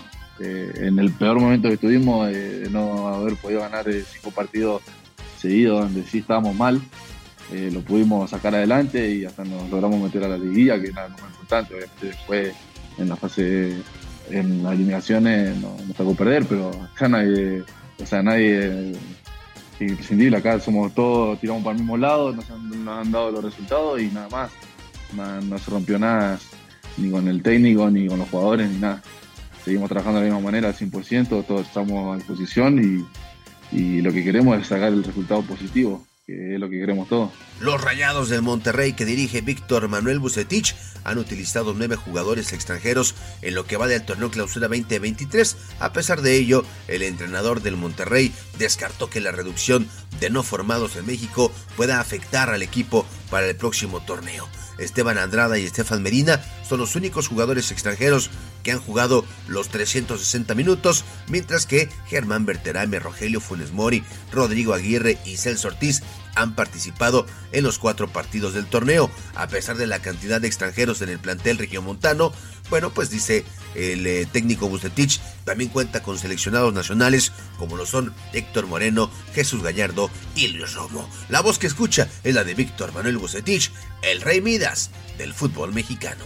Bueno, yo creo que las decisiones que tome la, la federación, a final de cuentas nosotros tenemos que nada más acatarlas y apoyarlas, ¿no? Como parte de lo que es la federación. Pienso que lo que se hace es para beneficiar, lo que se intenta y ojalá sea para bien, eso es lo que deseamos todos eh, en ese compromiso que se tiene con el fútbol. Ojalá que sea de mucho beneficio para todos. Lógicamente hay cosas que son positivas, que se han venido peleando hace mucho tiempo, hoy día se, se están cristalizando, ¿no? Como reducir algún elemento más y en ese sentido, ¿qué tanto nos puede afectar? Yo creo que no creo que nos afecte, porque a final de cuentas nos hemos venido programando y preparando a través de los años cuando había cuatro extranjeros, después cuando había cinco y posteriormente se empezó a abrir. Entonces creo que eso es algo que se va uno adaptando a las circunstancias y tomará las, se tomarán las medidas pertinentes. México vino de atrás y derrotó cinco carreras a cuatro al gran favorito República Dominicana. Esto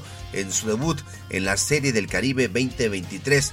Los Cañeros de los Mochis arrancaron con el pie derecho su participación en Caracas, Venezuela, ya que el equipo que representa a México en este torneo regional vino de atrás y en la octava entrada consiguieron el triunfo definitivo ante los favoritos, los Tigres del Licey de República Dominicana. Derrotar a República Dominicana dentro de un torneo de béisbol jamás será poca cosa y eso lo sabe a la perfección el manager José Moreno, luego de que sus pupilos doblegaran 5-4 a Dominicana en este debut de México en la Serie del Caribe, el manager venezolano se mostró orgulloso de remontar una pizarra en la que llegaron a estar por debajo 3-0. Esta situación, dice, no fue sencillo, sin embargo, se logró capitalizar, revertir y ahora, bueno, pues comenzar con el pie derecho. Escuchamos al manager de los Cañeros de los Mochis, José Moreno. No, no, contento, orgulloso, ¿no? Orgulloso de lo que pudimos haber realizado, dándole crédito a los muchachos. El equipo hizo un excelente trabajo desde el primer día, desde las prácticas. Pudimos lograr lo que queríamos, eh, las expectativas estaban de clasificar, pero en la medida que fuimos creciendo, avanzando en la temporada, estábamos para grandes cosas, de modo que contento y orgulloso de lo que se logró. Sí, la clave fue lo que dice, la, cultura y la química que lograron crear los muchachos dentro del clubhouse. Eh, que estábamos para grandes cosas, creer que sí podíamos, creer en las habilidades, confiar, darle este, roles importantes a cada uno de los muchachos, de modo que supieran qué se esperaba de ellos. Nuestro piseo estuvo muy bien, especialmente el relevo, eh, el parteo oportuno, corrido de base. O sea, jugamos un muy buen béisbol. El día de hoy los cañeros se enfrentarán a los Wildcats de Curazao para seguir su camino y los Tigres de Licey harán lo propio ante agricultores de Cuba. Es todo en los deportes en esta mañana. Les saluda Víctor Monroy. Les mando un fuerte abrazo a Elliot y a Pedro Pablo en esta mañana y que tengan un extraordinario fin de semana. Gracias. Buenos días.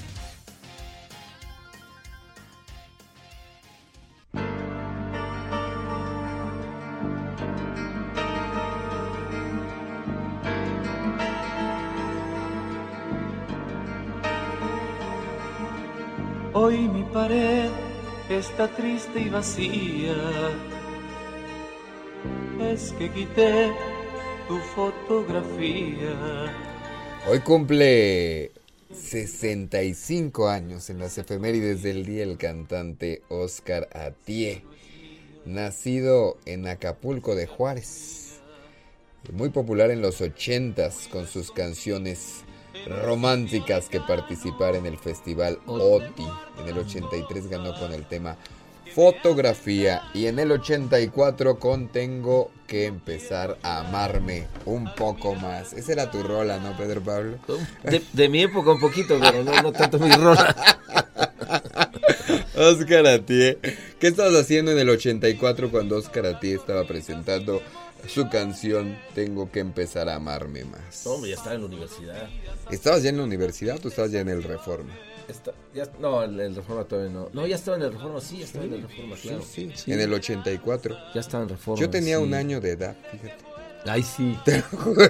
¿Cómo no? Te lo juro. No es broma, Pedro Pablo. Tengo mi INE. Cuando tú estabas en el Reforma, yo tenía un año. Te lo juro. Hoy está, es buenísima casa no tengo pasiones. Qué buena rola, mi pirro. Bien pirro. Mi pirro en los controles técnicos del 107. Con ese enamoraba yo varias ahí en la Ciudad de México. ¿En serio? Muchas, me imagino. Esa estaba muy buena, pirro. Ese ya es de lo más ese es de tu época ya. ¿Daddy Yankee? Ese es de eh, Daddy Yankee, ¿qué tal, eh? Es Daddy Yankee. Es lo de me gusta la, gasolina. Súbale más para que esa. Es cumpleaños hoy también del Daddy Yankee. ¿Qué tal, eh? Buen ritmo, más, malísima letra, ¿no? No, bueno, todas las letras reggaetoneras son horrendas, pero bueno. Eh, dame tu gasolina, o sea. Dame más gasolina. Ah, más gasolina. No, no solo tu gasolina, quieren tu más. Tu gasolina y tu diésel. Esa que tal en el CAO. ¿Cómo se llama el antro este que está enfrente ahora de la que es la Cuauhtémoc, que era un antro que estaba ahí? ¿El Q? El Q, ¿no? Esos no, no, todavía no eran del Q. Yo soy malo para el antro, no, la verdad no le sé por eso. No sé, no las pasaron en el Q. Malo para el antro, ¿no? ¿Nunca? Pero bueno. Pero bueno para la canción. Esas no eran del Q, ¿verdad? Yo estoy mal, como siempre en todo lo que se refiere a vida nocturna, muchachos. Pero, eh, eh, pero, pero llegó a ser una de las canciones más famosas, más importantes. Y al día de hoy se sigue recordando a Daddy Yankee por canciones como esta, tan bonitas como Dame más gasolina. ¿Bonitas? Bueno. Bonitas es un des. ¿Estás como Bad Bunny o quién es este? Las de Bad Bunny a mí no se me hacen malas, No son malas, son malísimas. se me hacen unas muy groseras, son lacas, pero... No se les entiende nada, o sea, no tienes idea de nada. Es que estos chavos cantan como si estuvieran bostezando, ¿no? Cantan con flojera. todo el este, este anda horrible. Pero pues. y además letras de me gusta chiquita, chiquita, me gusta, subo la cama, te vas a sacar el camión. O sea, dices. absolutamente no le aporta nada a la cultura nacional. Está ¿eh? rarísimo. Pues hoy es el cumpleaños de Daddy Yankee y también hoy, eh, un día como hoy, muere Richie Valens, guitarrista y cantante estadounidense, nacido en Pacoima, California, uno de los pioneros del rock and roll y del rock, del conocido rock chicano. Ahí Carlos está de fondo. estuvo también, ¿verdad? Estuvo con Carlos Santana, estuvo con los Lonely Boys. En el 58 firma su contrato, su primer contrato discográfico y en pocos meses sostuvo, obtuvo grandes éxitos como Donna, Come On Let's Go y por supuesto, por supuesto, La Bamba. Ah, ¿Qué tal el timing que trae mi pirro para bailar La Bamba? ¿Qué se necesita para bailar La Bamba, Pedro Pablo? Un poquito de gracia y Eso. otra cosita. Pues un día como hoy, un día como hoy falleciera el gran Richie Valens.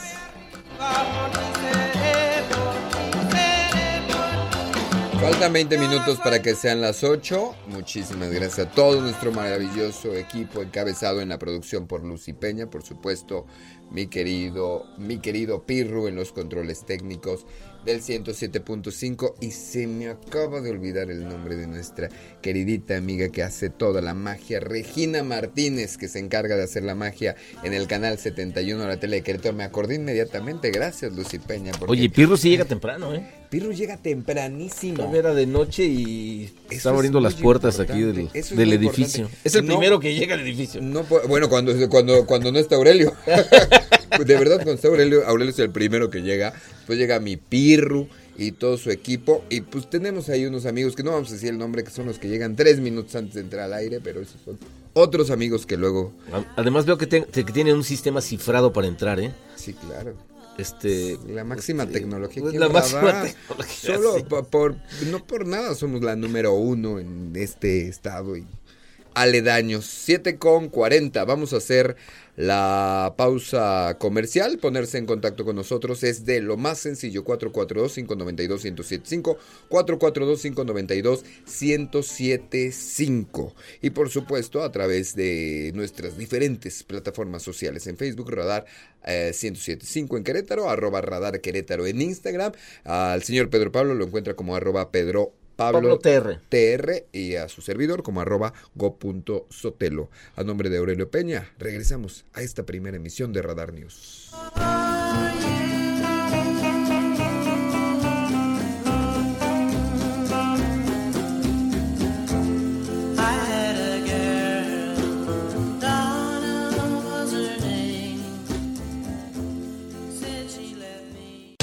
Teatro, cine, conciertos. El show business en Querétaro en Radar News Entertainment. ¿Qué tal? Mi nombre es Olivia Lara y esta es la información de cultura y espectáculos.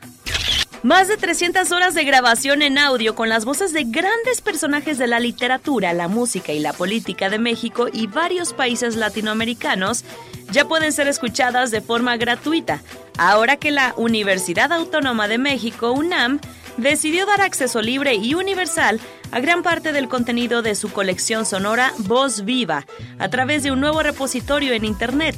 La escritora Rosa Beltrán, titular de la Coordinación de Difusión Cultural de la UNAM, destacó la importancia de este acervo fonográfico, que calificó como el primero y único en su tipo, tanto en Latinoamérica como en otras regiones del mundo, por la relevancia histórica de memoria que resguarda.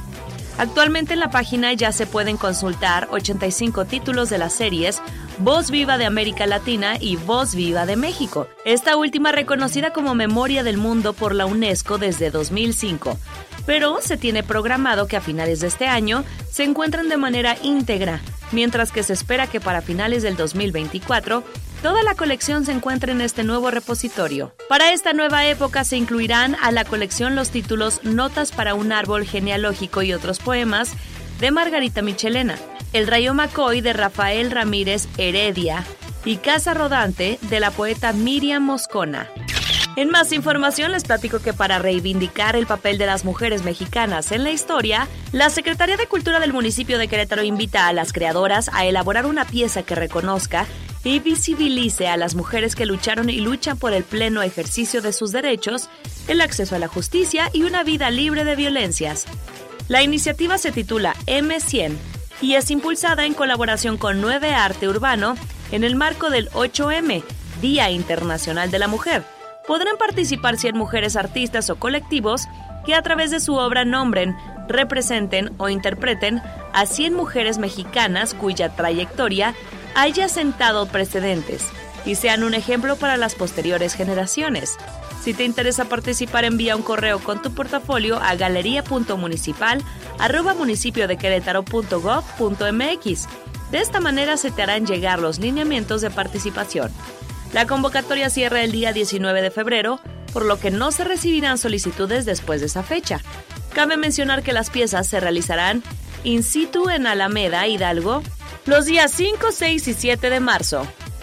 Por último, el Museo de Arte de Querétaro te invita a la obra pictórica del joven artista francés Thibault Barrère, Fini Glorie Mundi, la cual dejará de ser exhibida el día 5 de febrero del 2023. El pintor contemporáneo rescata los valores estéticos e ideológicos de los movimientos de los siglos XVII a XIX del viejo continente. El título de esta exposición en latín, traducido como El fin de las glorias mundanas, remite al famoso cuadro del pintor barroco sevillano Juan de Valdés Leal, en donde se enmarca una crítica imperante a la Iglesia Católica en el periodo más álgido de la contrarreforma durante el medievo. Esta muestra expositiva busca concientizar al espectador sobre su propia existencia, así como en el devenir humano en conjunto con la danza que se produce en un ciclo interminable entre la vida y la muerte. Thibault Barrère ofrecerá sesiones de pintura en vivo durante varios días de la exposición y platicará con el público asistente que podrá saber y entender los procesos artísticos, técnicos y creativos de este talentoso artista plástico.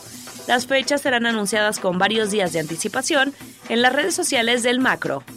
Para Grupo Radar, Olivia Lara.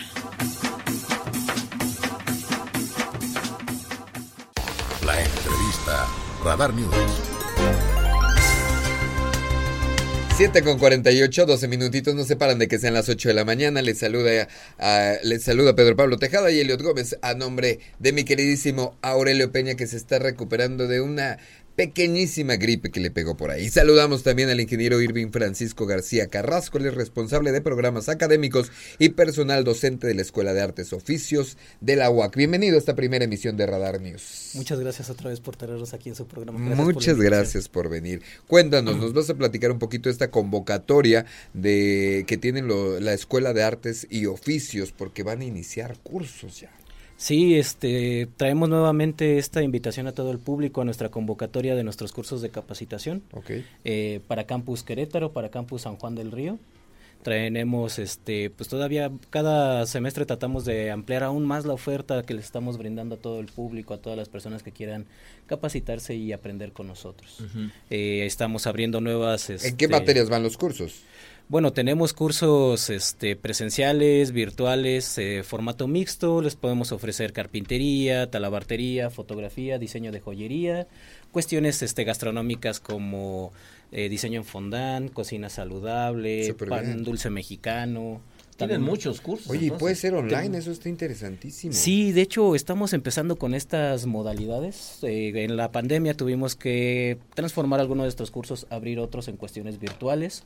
Ya ahorita con la pandemia, pues no terminada, pero un poquito más controlada, podemos regresar con nuestros cursos presenciales. Y bueno, no quisimos perder esa oportunidad de que personas que estén afuera del estado, que estén en otro lugar que no sean nuestras sedes principales, también puedan unirse con nosotros. Entonces, muchos de nuestros cursos ahora empezamos con esta modalidad mixta, que es a la par que está el maestro con nuestros estudiantes capacitándolos en vivo, enfrente, también hay personas que pueden conectarse en línea al, mismo, tiempo, Ajá, de manera sincrónica, entonces pueden estar interactuando con el maestro, con los estudiantes, ellos desde su hogar, desde su oficina, y bueno, no perder esta oportunidad, ¿no? Y este enriquecimiento que nos da el aprender junto con otras personas. Oye, ¿cuánto tienen eh, estos cursos? ¿Hace cuántos? ¿Hace cuánto capacitan?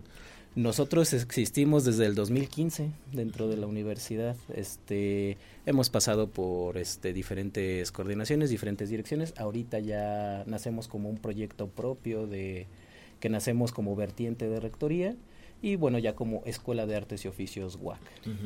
Ingeniero Irving Francisco García Carrasco, responsable de programas académicos y personal docente de la Escuela de Artes y Oficios de la UAC. Cuéntanos, ¿para quién va dirigido estos cursos? ¿Hay algunas edades eh, que partan, algunas edades límites? ¿Cuántas horas duran? Sí, eh, nosotros estamos abiertos para público en general a partir de 15 años. Desde los 15 años. Desde los 15 años, nada más Mm. pedimos que sepan leer y escribir y hacer cuentas básicas. No es necesario que vivan en el estado como tal. Para los cursos virtuales no, no es necesario que vivan. Digo, si también quieren acercarse los días en los que son el centro de su capacitación, si ellos viven, no sé, en la Ciudad de México, viven en algún estado de Guanajuato, en algún municipio de Guanajuato, sí. pues también pueden acercarse. Pueden vivir en cualquier parte del mundo, ¿no? De manera online se meten y... y- y- ¿No? Claro, de hecho hemos tenido este, estudiantes que han tomado desde Argentina, desde Bolivia. Qué interesante. Y Venezuela. ¿Cuál sería la importancia, cuál sería la diferencia en el mercado, en tantos cursos que existen, inclusive online, de los que ofrece precisamente la Escuela de Artes y Oficios de la UACA, la oferta que podemos encontrar en prácticamente cualquier otro lado?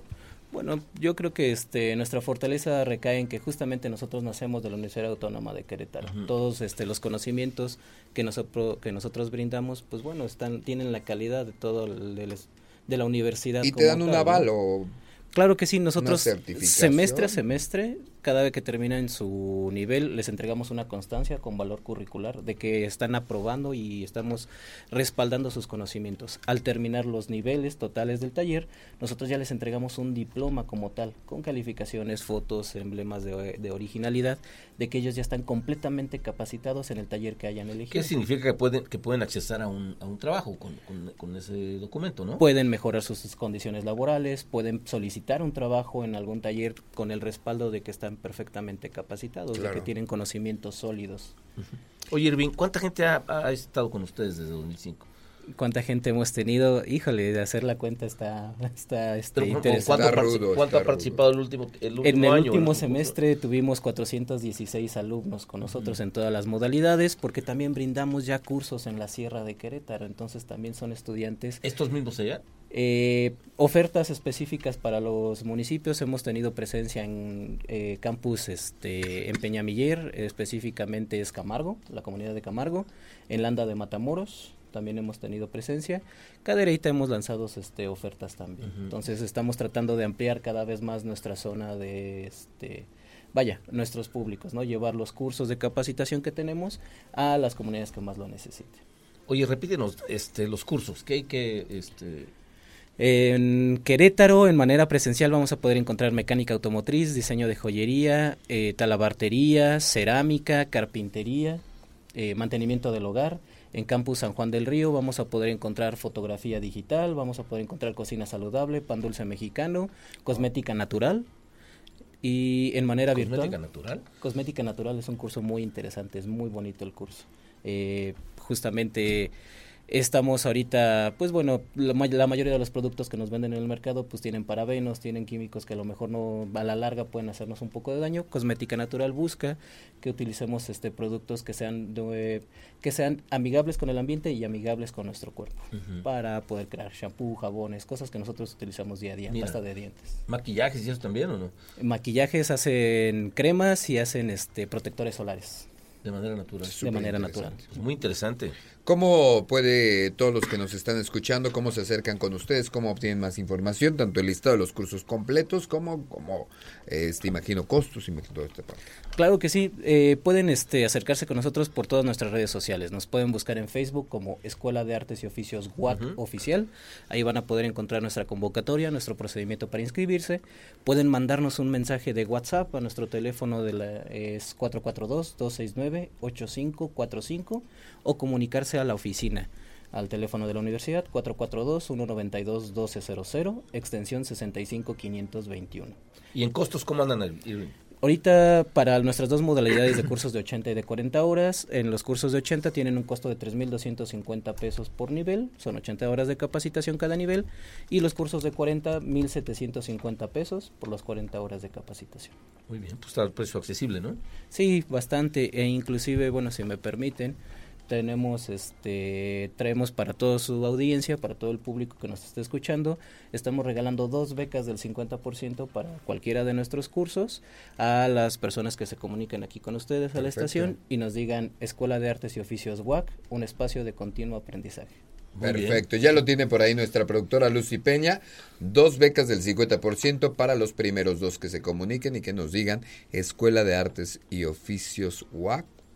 Un espacio de continuo aprendizaje. Un espacio de continuo aprendizaje. Mira qué buen claim. Oye, perdón, ¿horarios? Horarios de atención de los cursos. No, no, horarios de, de los cursos, sí. Tenemos distintos. cada curso tiene su horario. eh, podemos encontrar cursos entre semana en la mañana en la tarde, sábados mañana en la tarde. Es cuestión de que conozcan nuestra convocatoria, se metan, vean el curso que están interesados y ahí ya tienen sus horarios en específico.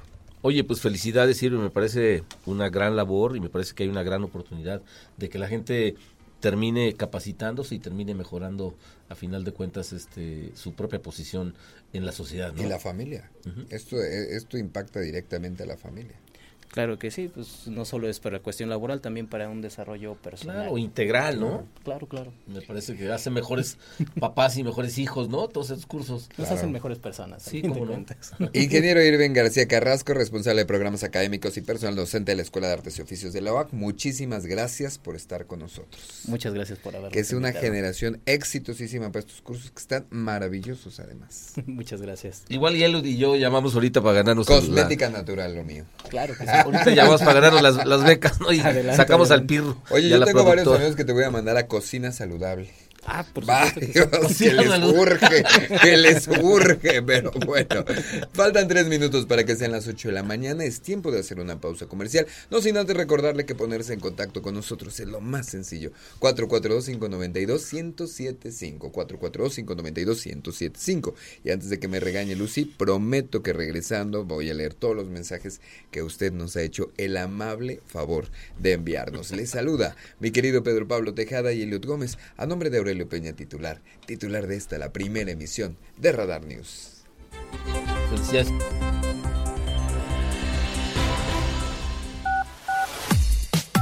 Porque siempre estamos cerca de ti. Síguenos en nuestras redes sociales. En Facebook, Radar News Querétaro.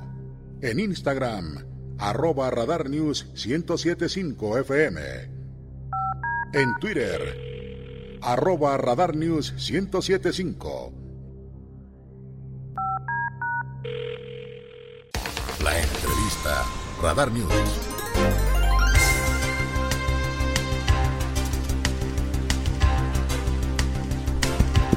8 de la mañana con un minuto, 8 de la mañana con un minuto. Estamos de regreso en la primera emisión de Radar News a través del 107.5, a través de esta poderosísima frecuencia. Por supuesto, también nos ve y nos escucha en el canal 71, la tele de Querétaro, por si fuera poco, la multiplataforma www.radarfm.mx. Le invito también a que descargue nuestra aplicación, la aplicación de Radar FM en nuestras distintas, en las distintas plataformas. Está para todos los sistemas operativos del teléfono que usted tenga. Y por supuesto, nos escucha bien también en iHeartRadio. A nombre de mi querido Aurelio Peña, titular de este espacio, le saluda el periodista Pedro Pablo Tejada y su servidor Eliot Gómez. El día de hoy tenemos, ya está con nosotros, el eh, secretario de Finanzas del Estado de Querétaro, Gustavo Leal Maya. Gustavo, ¿cómo estás, secretario? Qué gusto Muy saludarte. bueno. Gracias, muy buenos días, Elliot. Qué Este, bueno Pedro que Pablo, estás con gracias por nosotros. invitarnos. No, Gracias hombre, por Gustavo. invitarnos. Aquí estamos a la orden. No. Saludo a todo el auditorio. Y a mi Aurelio Peña.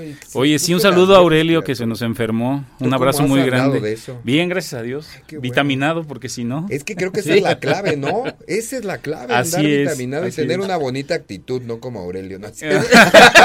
Por eso se enfermó Aurelio. No, ni no, vitaminado no, ni no, buena no. actitud. Algo ha de haber pasado. No estaba tan estresado como debería. Sabes que es, es muy importante en esta época de verdad extremar cuidados. Eh, Desde es. todo el fin de año que hemos regresado es importantísimo extremar cuidados. Y bueno, algo, algo que también es muy importante es lo que nos vas a platicar, porque ampliaron los programas, entre ellos el de Bájate el padrón vehicular y el refrendo vehicular.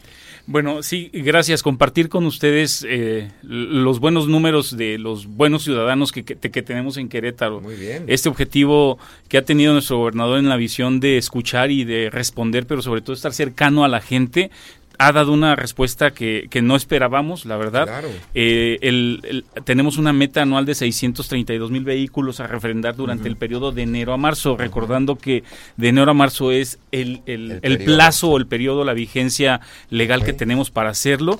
Eh, llevamos ya un 32.3 de esa gran meta anual, es decir, nos, nos, nos refrendaron o se registraron en el padrón vehicular más de 203 mil vehículos, Vehículos. que, que representa 45 mil vehículos más que el año pasado. O sea, este, 30 y- eh, este, este 32.3% más también que el año pasado refleja lo que hemos estado este, implementando por instrucción de nuestro gobernador. Siempre es en el apoyo a la economía, que es el interés desde que arrancó el, el, el periodo de este gobierno.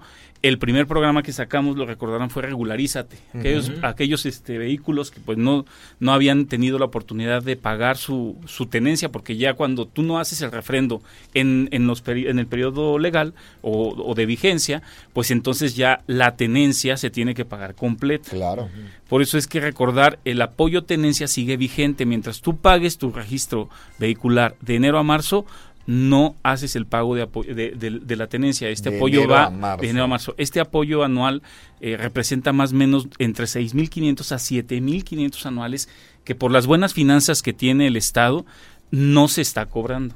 Entonces, el primer, el primer eh, programa que fue Regularízate, más de 50 mil vehículos se regularizaron. Eh, era un, iban a pagar este más o menos eh, en, en- en- números redondos un vehículo unos 15 mil, 20 mil pesos, llegó a pagar 8 mil, llegó a pagar 7 mil pesos de todos, de todos Ya. los, de regularizarse. Y eso dio pauta a que el siguiente año ya tuvieran el apoyo tenencia, ¿no? Eh, en este programa, más de 50 mil vehículos y después nosotros ahorita en este año estamos lanzando eh, desde noviembre el programa Bájate. El primero es para vehículos que sí estaban circulando en el estado, ¿no? Que sí tenías el vehículo. Y el programa Bájate va dirigido más para aquellos que ya no tenemos el vehículo. Lo vendimos, ya fue pérdida total, nos lo robaron, Abandonado. se abandonó, lo que sea. lo que estado, ya ¿no? se, fue a, eh, se fue a otro estado. Bájate es solamente una, un, una- un trámite administrativo que con en, en, en diciembre eran 2.117 pesos, ahorita son 2.501 pesos que tú pagas, se da de baja el vehículo del padrón, muy importante, no debe de circular en el estado. En el momento en que vuelva a circular en el estado, se activarán los, los este, lo que se dejó eh, pendiente de pago, ¿no? Pero han accedido a este programa más de 17 mil vehículos. Y esto nos dio eh, la posibilidad de que se apoyara a esa gente para que en este año ya puedan dar de alta un vehículo, porque está, tú estabas impedido en, en el apoyo tenencia si tenías un adeudo por esta situación. Entonces, derivado de ahí? esto, sí, tenemos, de hecho, tenemos en el padrón un millón de, de registros en el padrón, pero en realidad el, el 80% está activo, como 800 mil vehículos. Es lo que estamos calculando que sí tiene, este, está circulando dentro del estado. De estos, ma- la meta es llegar a 631 mil a, a- a- a estar al corriente. Entonces hay un, un rango de más o menos 130 170 mil vehículos Que no estaban. que no sabemos, es- esos 170 mil están o no están circulando en el estado. Entonces, por eso bájate Y literal vino a sumar. sabes, ¿eh? ¿verdad? Literal no sabes. Literal, ¿no? No, porque pues tú, como tú sabes también pues tenemos este vecinos estados que tienen programas también similares y que pues a veces opta la gente por ir a registrarse Sí, en otro estado. ¿Qué queremos? Queremos seguir siendo el estado que somos eh, con desarrollo económico Ordenado. facilitador, ordenado, con, con mu- mucha responsabilidad financiera, pero sobre todo con, con, con, este certidumbre en quienes están circulando en, en- Sí, en saber las carreteras del estado, ¿no? Por eso fueron todos estos programas. Regularízate trajo consigo también que se vinieran los vehículos o, o que volvieran a dar de alta con nosotros los vehículos o Bájate está haciendo también esta opción de, bueno, este ven, eh, también da de baja y si tienes el vehículo en otro estado, pues también regístralo ya aquí, ¿no? Entonces es un poquito ser este facilitador, este gobierno como en facilitador. Morelos. Morelos, Guanajuato, Estado de México, todos, ¿no? dicen que lo único que hizo bien el Cuauhtémoc Blanco, este, llevarse todos los coches a que los emplacaran allá. Qué raro, ¿no? Que haya tantos de Morelos. Oye, y este programa que ha sido precisamente tan exitoso, le apuesta al orden, que eso, que, teniendo orden nos da todos los temas que, que, que, en Querétaro nos, eh, presumimos, como la seguridad, que es, un valor muy efectivo para nosotros, ¿no? Y definitivamente un padrón eh, bien ordenado, controlado, pues nos da esta certeza este, jurídica y de seguridad también, ¿no? Decíamos. Eh, aunado a ello, ahorita se sumó el programa de seguro tenencia.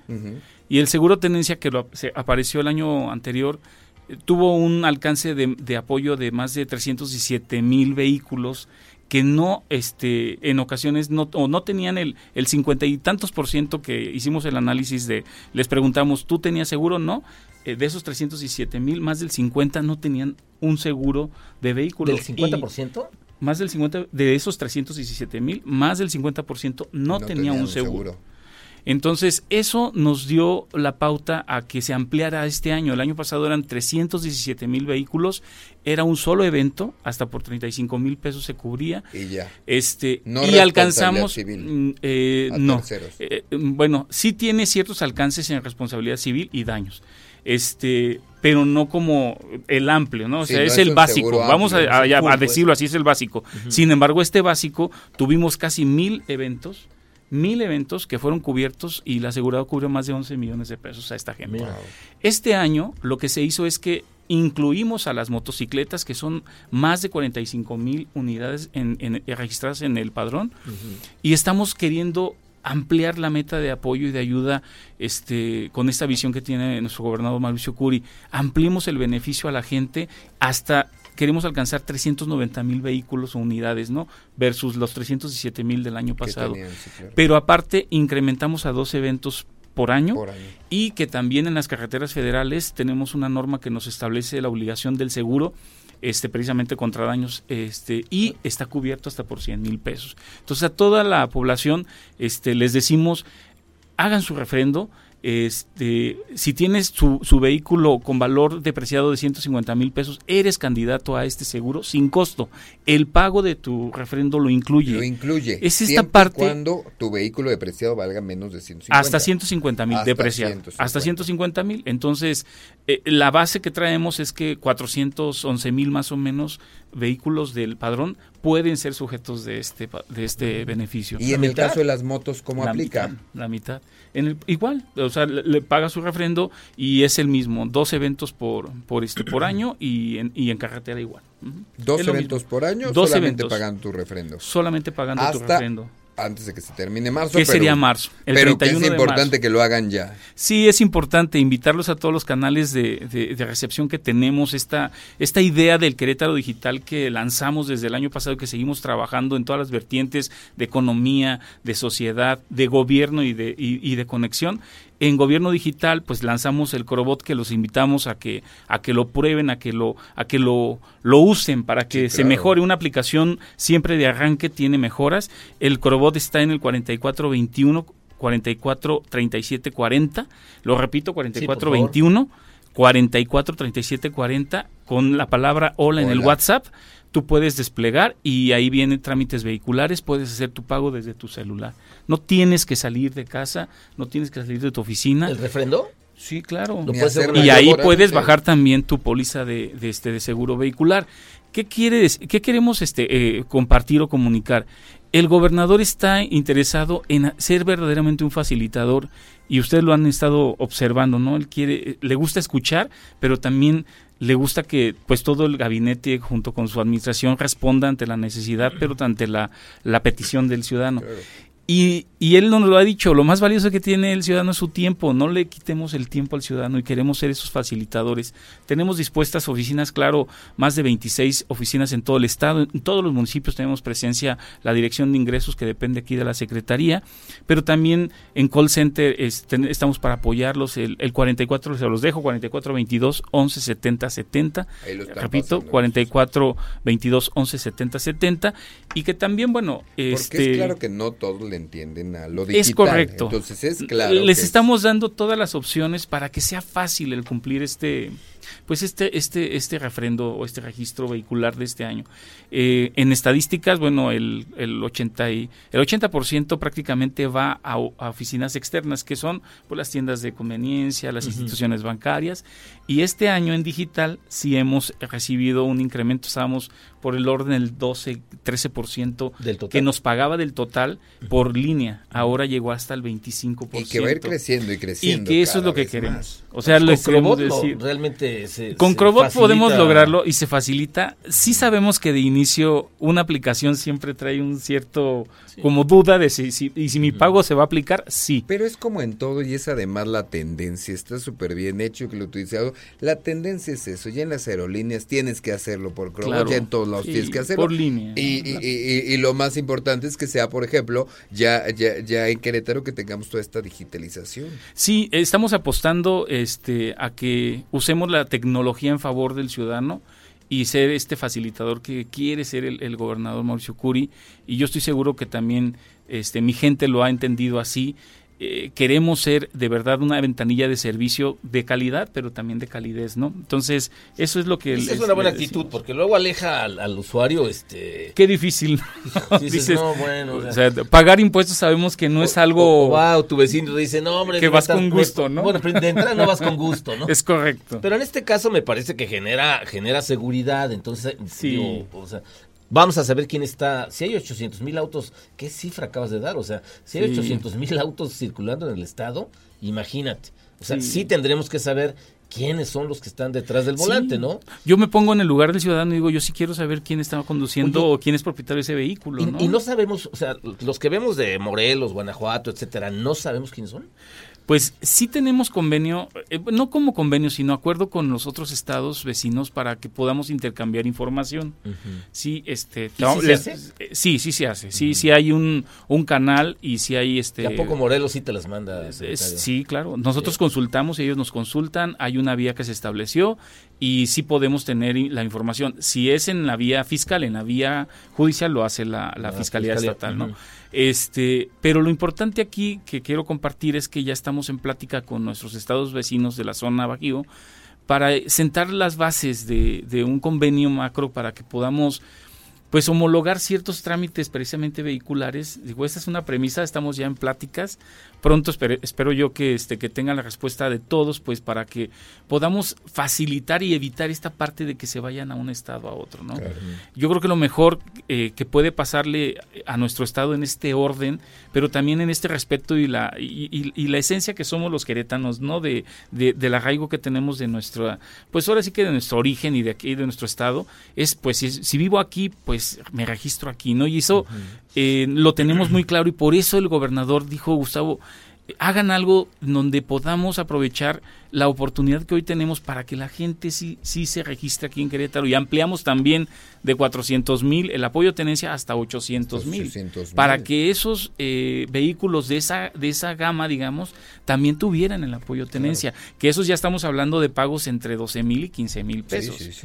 entonces lo que les quiero decir es tienen un gobierno que está pendiente de lo que de lo que ustedes están este, viviendo, pero también necesitando y que no perdamos de vista que sigue siendo un, gobierno con finanzas sólidas por esos pues por esto, por su ciudad cumplida. A ver, secretario. Por su ciudad cumplida. Nos escribe Mari Mendoza. Me gustaría una. Tengo un vehículo registrado en Michoacán. He estado pagando cambio de placas y tenencia. He estado pagando, sí, sí. Eh, he intentado hacerlo aquí. O sea, lo he estado pagando allá, quiere cambiarlo para acá, pero no ha sido posible porque me piden un documento llamado pedimento. Es un vehículo que tiene varios años y de pedir el documento de las oficinas de México. Ya no existe. De hecho, me gustaría saber si hay alguna posibilidad. Sí, si hay una posibilidad, le pediría si, si nos, Aquí nos, puede. Número. exacto, dejar su número, lo contactamos a la persona en el auditorio tenemos pues uno de los centros de atención más grande y ahí gestionamos también información con las autoridades este, federales, estatales y otras entidades, pero también este podemos atender ahí con todo gusto. A ver, dice Arturo, ¿qué pasó con los que aún circulan con placas viejas? Incluso veo carros con placas de hace más de seis años.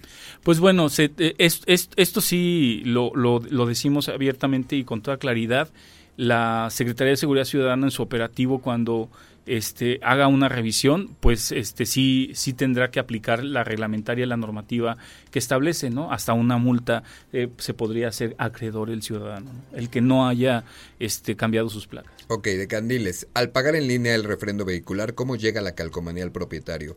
En pandemia así hice mis pagos y nunca, recibí nada. Calcamonía ya no se da. Ah. Cuando es refrendo solamente es el recibo de pago. La calcamonía ya no ya no se ya no se cambia. Eh, si, si, si gusta también la podemos atender directamente en las oficinas, pero con el pago y con que usted baje un impreso de, lo que del pago realizado lo traigamos en la, en la guantera, con eso es más que suficiente. no necesita ir este, a cambiar la calcamonía. Ahora, la tarjeta de circulación, si hubo algún extravío, ya está muy deteriorada, con todo gusto los atendemos y se cambia. Es así, hay, hay un trámite, pero es yendo, a, las yendo a las oficinas en caso de la tarjeta de circulación. Lo demás no es necesario. Ya, con eso. Oye, secretario, ¿qué pasa con las motos? Porque las digo, si, si hay este 45 mil 45 mil motocicletas en el estado, luego se ven hay la percepción de que de que se tiene poca vigilancia sobre las motos. O sea, que, los vehículos, bueno, pues como sea, este circulan más y la autoridad está más más atenta, pero luego las motos, acuérdate que algunos incidentes en, estos bares de, de la de la de Bernardo Quintana este, han sido motocicletas sin placas quienes han intervenido. Y, y en el país, en, en, muchos estados de la República, las motos significan un vehículo de delincuentes, ¿eh? Claro. se fugan rápidamente, no traen placas. O sea, ojalá que haya una actitud mucho más este, eh, acuciosa para, para, para cuidar este asunto de las motocicletas. Bueno, mira, e, ese sí lo está en manos de la, de la Secretaría de Seguridad Ciudadana, sin duda. Yo, yo he visto los operativos que se realizan. Eh, me ha tocado incluso observar cuando detienen a motocicletas precisamente que no tienen este placa, pero incluso aquellas que se, que se pasan por este tramos que no deberían de estar. O sea, hay algunos tramos elevados que la motocicleta no, debe circular. Me ha tocado. Y me han tocado casos de atender por la multa, porque la, detuvieron, porque, la, o sea, sí hay este, una acción de parte de, la, de seguridad ciudadana. Pero recordemos que también estamos desplegando un, pues un, un sinfín de inversión en, en, en, en, más tecnología, en más aditamentos para poder detectar este tipo de cosas, ¿no? Que, que ya hizo el anuncio desde el año pasado nuestro gobernador. Más de cuatro mil millones se van a invertir en toda la, la, edificio, tecnología, cámaras, en fin, este, se está, se está este, apostando a la prioridad número uno que es la seguridad para el Estado, ¿no? Entonces, seguiremos trabajando en ello. Me llevo también pues el comentario para para poderlo compartir ahí con mi secretario de Seguridad Ciudadana, mi estimado Pedro Pablo. Y sabes que me parece que han tenido una buena actitud, porque al principio el aumento, el aumento de precio en las placas fue un poquito polémico. correcto. Pero me parece que le dieron bien la vuelta este, con todo, con toda esta implementación de estrategia para que el pago sea rápido, para que haya el crobot, o sea, al final de cuentas actuaron, ¿eh? Porque luego hay políticos que no, que no, que no reviran y me parece que ustedes lo hicieron bien. Y vienen más cosas, les queremos decir, vienen más cosas, ustedes están viendo lo que se está, este, pues ahora sí que conformando, tiene las prioridades muy claras de nuestro gobernador y nos ha instruido a todo el gabinete, no nada más a un servidor, en la, en la atención prioritaria de la seguridad, de la movilidad, transporte, de la infraestructura, por supuesto, del medio ambiente, de la energía, del agua. Entonces traemos todos los temas en la mesa y estamos trabajando pues junto con la ciudadanía porque esto no es nada más del gobierno y lo hemos dicho y lo reconocemos, ¿no? Tenemos ciudadanos muy, muy cumplidos, pero también exigentes. A esa exigencia es a la que estamos respondiendo, ¿no? Oye, ¿cuánto creció el presupuesto, recuérdanos? 12.5%. 12.5% total, pasamos a 51 mil, superamos los 50 mil millones de pesos, estábamos en 46 mil millones. ¿Y cómo están con ese presupuesto? ¿Se sienten...? Sí, este, este mes fue un mes positivo a pesar de que el cierre de diciembre a nivel federal lo que toca recaudar a nivel federal este tuvo una se contrajo un 9%. Este nosotros en nuestras mediciones te recordarás creo que cuando vine contigo en uno de los programas les decía sí vimos que, que la federación tuvo unos números un poco arriba de las de las de lo que los expertos manejaban. Nosotros nos quedamos un poco abajo de lo que nos nos mandaron y eso va a ser parte de la responsabilidad financiera que manejamos en el estado, de que ya lo que hoy está comprometido no tenga una afectación, como nos pasó un poquito el año, el año anterior, ¿no?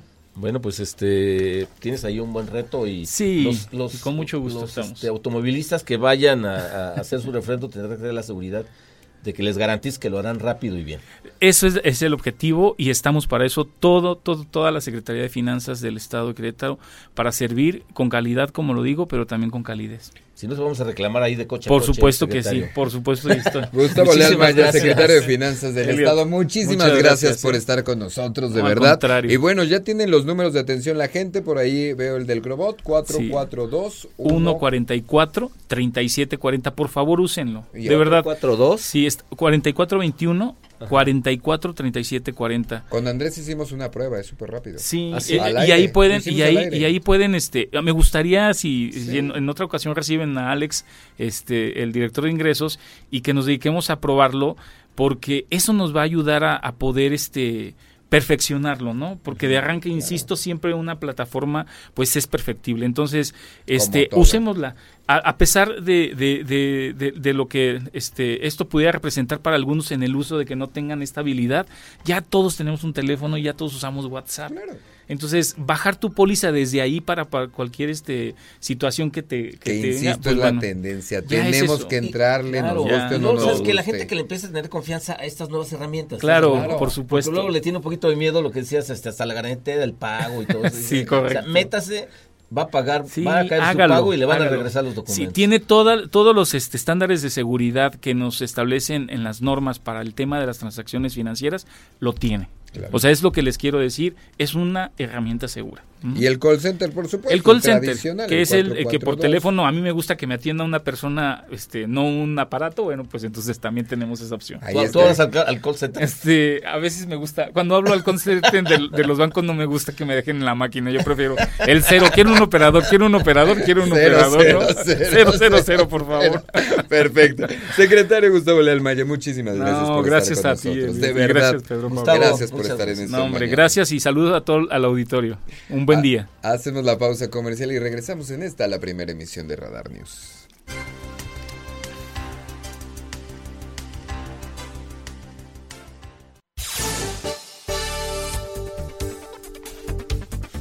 Ocho de la mañana con 30 minutos, 8 con 30 en esta la primera emisión de Radar News. A nombre de Aurelio Peña, titular de este espacio, le saluda el periodista Pedro Pablo Tejada. Yo soy Eliot Gómez. Mi querido Pedro Pablo, ¿cómo te has sentido en esta primera emisión de Radar News? Este, Enganchadísimo. eh, no, hombre, qué enganchadísimo. Hacía mucho tiempo que no hacía un noticiero ¿Cuánto primero tan temprano y tan largo. No, pues 10 años yo creo. Entonces, pero bueno, y además este ¿Estás estar aquí. acostumbrado a que sea muy largo? No estoy acostumbrado a que sea muy largo, porque Mira. el programa de los miércoles pues, lo- pues, Es lo una hacemos hora. rápido. Y se va muy rápido, cuatro cortes, este, como sabes, se va muy rápido. Pero ahora, este, pero inte- interesante y, y emotivo y La experiencia es completamente diferente. sí, está, la verdad muy padre. Obviamente la ustedes. desmañanada, si así se podría llamar, que para mí no es desmañanada, pero tal vez no pega uno o dos días, ya con la, ya, ya, ya haciéndolo más tiempecito, creo que podría pegar un poco. Me parece que Aurelio y Adán en la otra cabina, el 101.1, hacen un buen esfuerzo para levantarse. Y ¿Tú todos en crees, general. eh? A mí la verdad no. O A mí sea, a mí que levantarme temprano no me cuesta A absolutamente mí tampoco me cuesta nada. absolutamente nada levantarme temprano, Nada, pero nada. todos los días Puede pensar. puede pensarse, ¿no? Entonces, este... Ponerse en contacto con nosotros es muy sencillo. 442-592-1075. 442-592-1075. Por supuesto, también en Facebook nos encuentra como Radar 1075 Querétaro. En Instagram como arroba Radar Querétaro. Al señor Pedro Pablo Tejada lo encuentra como arroba Pedro Pablo TR. Eh, sí, así es, pero Pablo de Y a su servidor como arroba go.sotelo. Nos escribe por aquí. Y en este bloque vamos a tener a mi amiga Adriana Carreño, la del buen diente, una maravillosa influencer que usted conoce muy bien, porque vamos a platicar acerca de las recomendaciones que tenemos. ¿Ya la tenemos en la línea? ¿Listo? Aquí está mi querida Adriana Carreño, mejor conocida como la del buen diente. Amiga, ¿cómo estás? Qué gusto saludarte. Eh, Pedro Pablo Tejada y Eliot Gómez. Buenos días. Estamos aquí. Oh, Ay, ay. hola, buenos días, ¿cómo están? Muy bien, muchísimas gracias. ¿Tú cómo estás? Gracias a ustedes Ahí por está ya. invitarme. Muchísimas muy, muy gracias. bien, aquí con este Querétaro frío. Qué impresión cómo amaneció hoy, ¿Se ¿verdad? te hace, amiga? Si crees que amaneció muy frío. La verdad se me hizo... La verdad para otros días, a mí hoy se me hizo tremendamente tranquilo. Yo ya fui por mis tamalitos, ¿eh? ¿Cuáles son tus tamalitos favoritos? Desde ahí tenemos que empezar. pues mira, tengo varios, pero ahorita con esto del tráfico, tienes que irte por los más cercanos, ¿no? Más que por tus favoritos. Me fui por unos que me quedaban a la, a la pasada aquí en Arboledas, que Ah, son muy buenos. bien, Los de Arboleda son Este, buenísimos.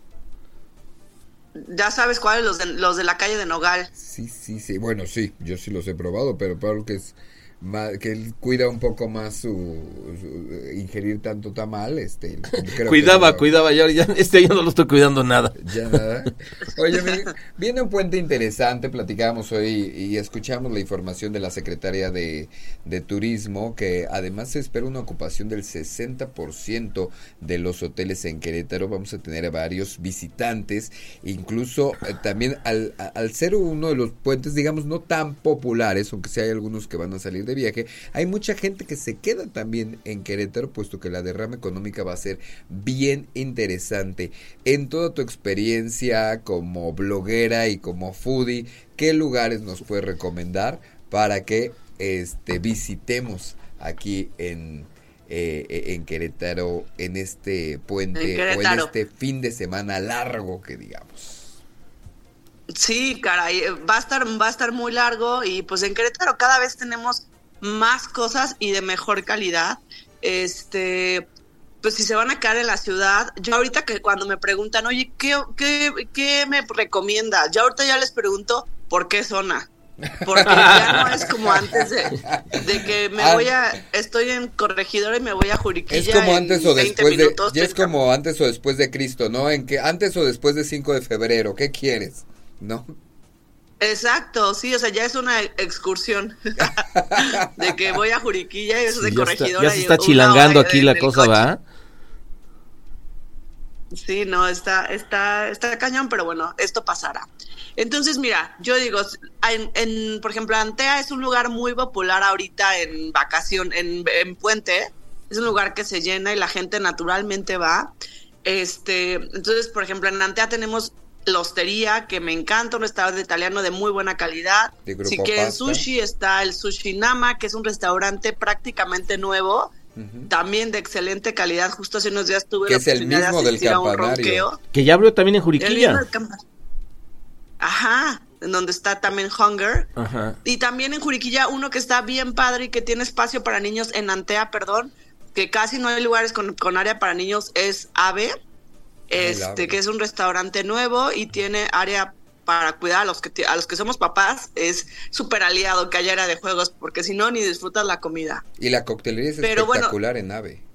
Espectacular. Sí, la verdad es que todo es muy, como es muy espectacular todo. O sea, como eh, cómo te sirven los platillos. Hay un pastel increíble que se llama Bruce, que literal te sirven un pastelote y te lo tienes que comer con la mano. Con la mano, te ponen tu guante. Me llevaron ahí en mi cumpleaños. Ajá. ¿Ah, sí? Es un pastel de chocolate, pero es enorme. ¿En bueno, el a mí ave, me tocó. dices? eh, ¿En el sí. O sea, no sé si siempre es de chocolate, pero a mí me tocó un pastel. Es una rebanada de pastel de chocolate, como la de que se come Bruce en Matilda. Bruce.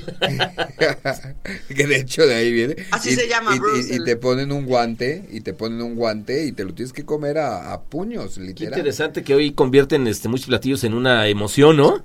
O en una experiencia.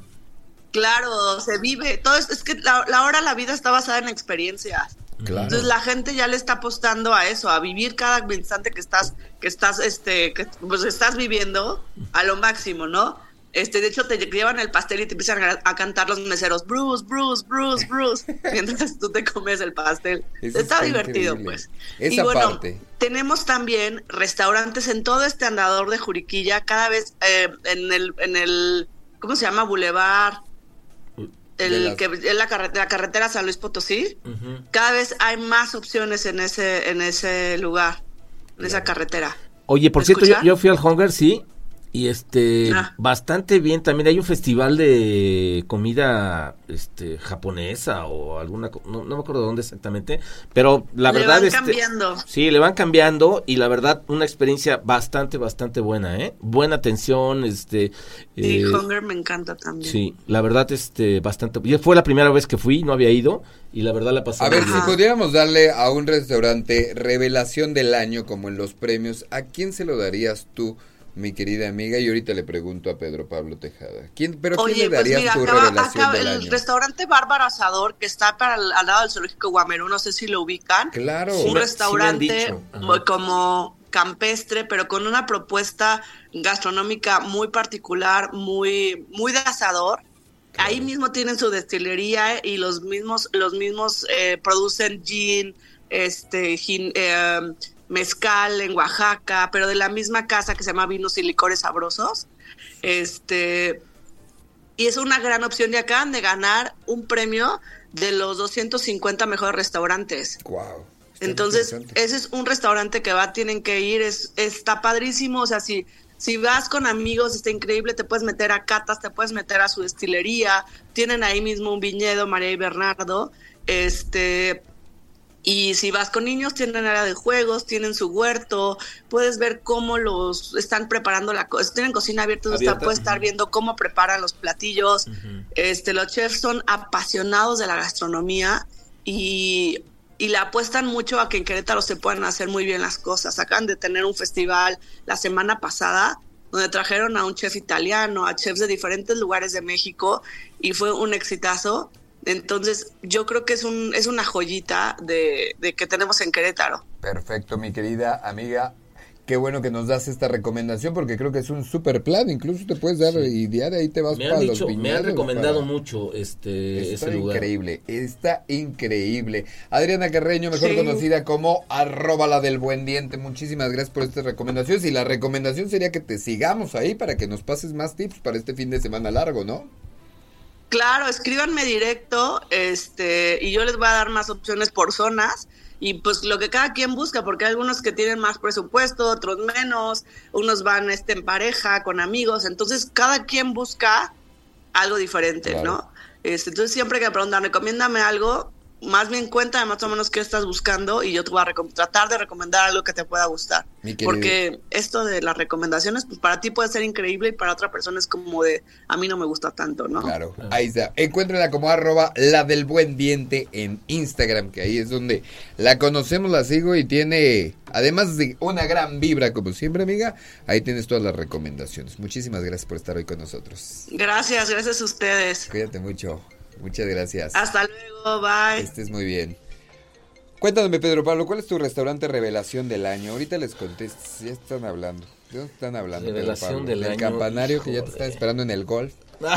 Señor Pedro Pablo, tenemos su mesa, ¿a qué hora va a llegar? ¿Cuál es ¿Cuál tu será? restaurante revelación del año? Estoy muy comprometido con, con- Eh, eh, pero no pueden ser revelación del año porque no son nuevos. Pues sí no son nuevos, tienes razón. Ah, bueno, pianísimo, pianito, Eso- eso te pianito iba a decir. debería ser revelación del La año. verdad, la- para mí la revelación del año es el, el piano bar de La Bocha. ¿Ya fuiste? No. No, hombre, está súper padre. Me dijeron que era un poco como Margarita Blue, que tenías que tener más de 35 y pues no la armo. No, hombre, no es, es para, es para todas las edades. Tiene un piano ahí que, que además tiene una, una, una, como una barrita adicional alrededor del piano. La gente que canta es este súper profesional. te ayuda a cantar. Entonces te sientes en una bohemia súper padre. ¿eh? Hay La que verdad, vale algo. mucho. Hay vale que armar algo ya con Aurelio Peña. Vamos a hacer la pausa comercial si no tienes inconveniente. Y regresamos. Y regresamos a esta, la primera emisión de Radar News, cuando son las 8 de la mañana con 42 minutos. Regresamos prácticamente con el resumen final.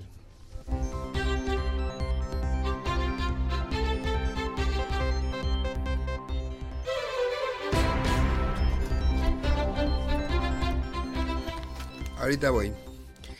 Mis queridos amigos, estamos de regreso en la primera emisión de Radar News. A nombre de Aurelio Peña les saluda el periodista Pedro Pablo Tejada y su servidor Elliot Gómez.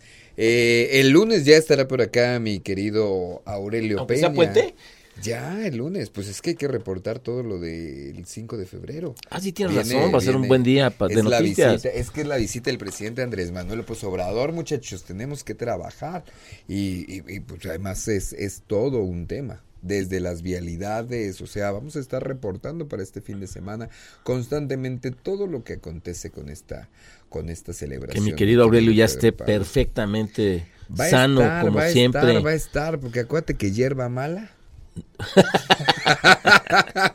Iba a decir que...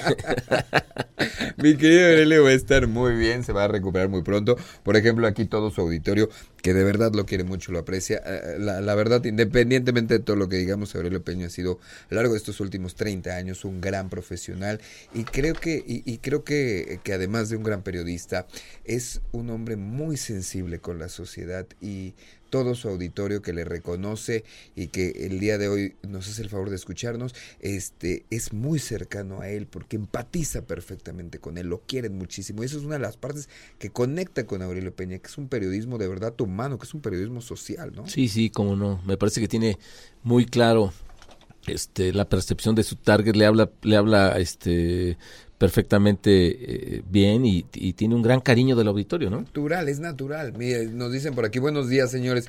Esperemos que Aurelio se recupere pronto ahora que están haciendo sus predicciones electorales. Bueno, yo no hice ninguna predicción, ¿eh? Este, ¿Qué? solo mencionar, aquí nos escriben. Dice, ahora que están haciendo predicciones electorales, solo mencionaron a Murguía, Felifer y Arturo Maximiliano, pero no hay nadie del PRI o aquí también habrá alianza nos escriben y le desean a Aurelio que esté muy bien para Yo creo que sí, digo, ha habido varias voces del PRI, inclusive del exgobernador eh, Calzada, eh, José Calzada, diciendo que es conveniente, es conveniente la, la alianza, este Abigail también, la, la, lideresa estatal, pues también un poco mostrándose. Por eso que, que, que, a final de cuentas, pues qué más les queda a los del PRI, ¿no? Pues es lo que te iba a decir. O, sea, o eso o desaparecen. Pues sí, bueno, porque... o terminan de desaparecer. Pero porque cuadros hay, ¿no? O sea, cuadros hay, pero realmente el partido ya no. Híjole, es un reto eso de cuadros hay. Sí, tienes interesantes perfiles. No sé si les interesa a ellos, pero hay perfiles interesantes. ¿Puedes decir María algo, no? Pues de María Alemán. De inicio está Polo Hospital. Pero se acaba de casar María y dicen que poco venía a, a las ver, juntas, a las... Bueno, no dicen, no, no venía no, mucho. No, no, no. Es verdad. No, no, no, no, no eso tiene que ver. Es solamente un buen cuadro, estamos hablando de cuadros. y Polo Hospital, Polo Hospital me parece de los periodistas este, inteligentes, ¿eh? Sí, te digo que tienes cuadros, o sea, bueno, tienes gente que podría hacer algo. Este... Solos no van a ganar nunca, este, por más que sea quien sea, ¿eh? Eso sí, amigo ahí sí eh, está muy, muy complicado. Y te digo, la percepción que la ciudadanía necesita es que van juntos. Claro. Creo que eso consolida más el asunto de, de salir a votar, de, de, de, motivar que salgas a hacer una buena... este Aquí también lo que es real es que el panismo los necesita poco, a diferencia de otras entidades. Bueno, Pepe Báez, este, el diputado Pepe Báez, que tiene una ascendencia importante en, el, en, en, en Corregidora, y la líder del PAN, este Lorena Mejía, ¿no? Eh, Leonor. Leonor. Leonor Mejía. No han estado de acuerdo en la en la han dicho que no les interesa mucho la alianza. Seguramente, pues sí, de, de cualitativamente no les interesa, pero bueno, yo me refiero a esa percepción de que vayan juntos. Claro. Precisamente, faltan 10 minutos para que sean las 9. Esto es lo más importante que le hemos informado el día de hoy en esta, la primera emisión de Radar News. El resumen, Radar News.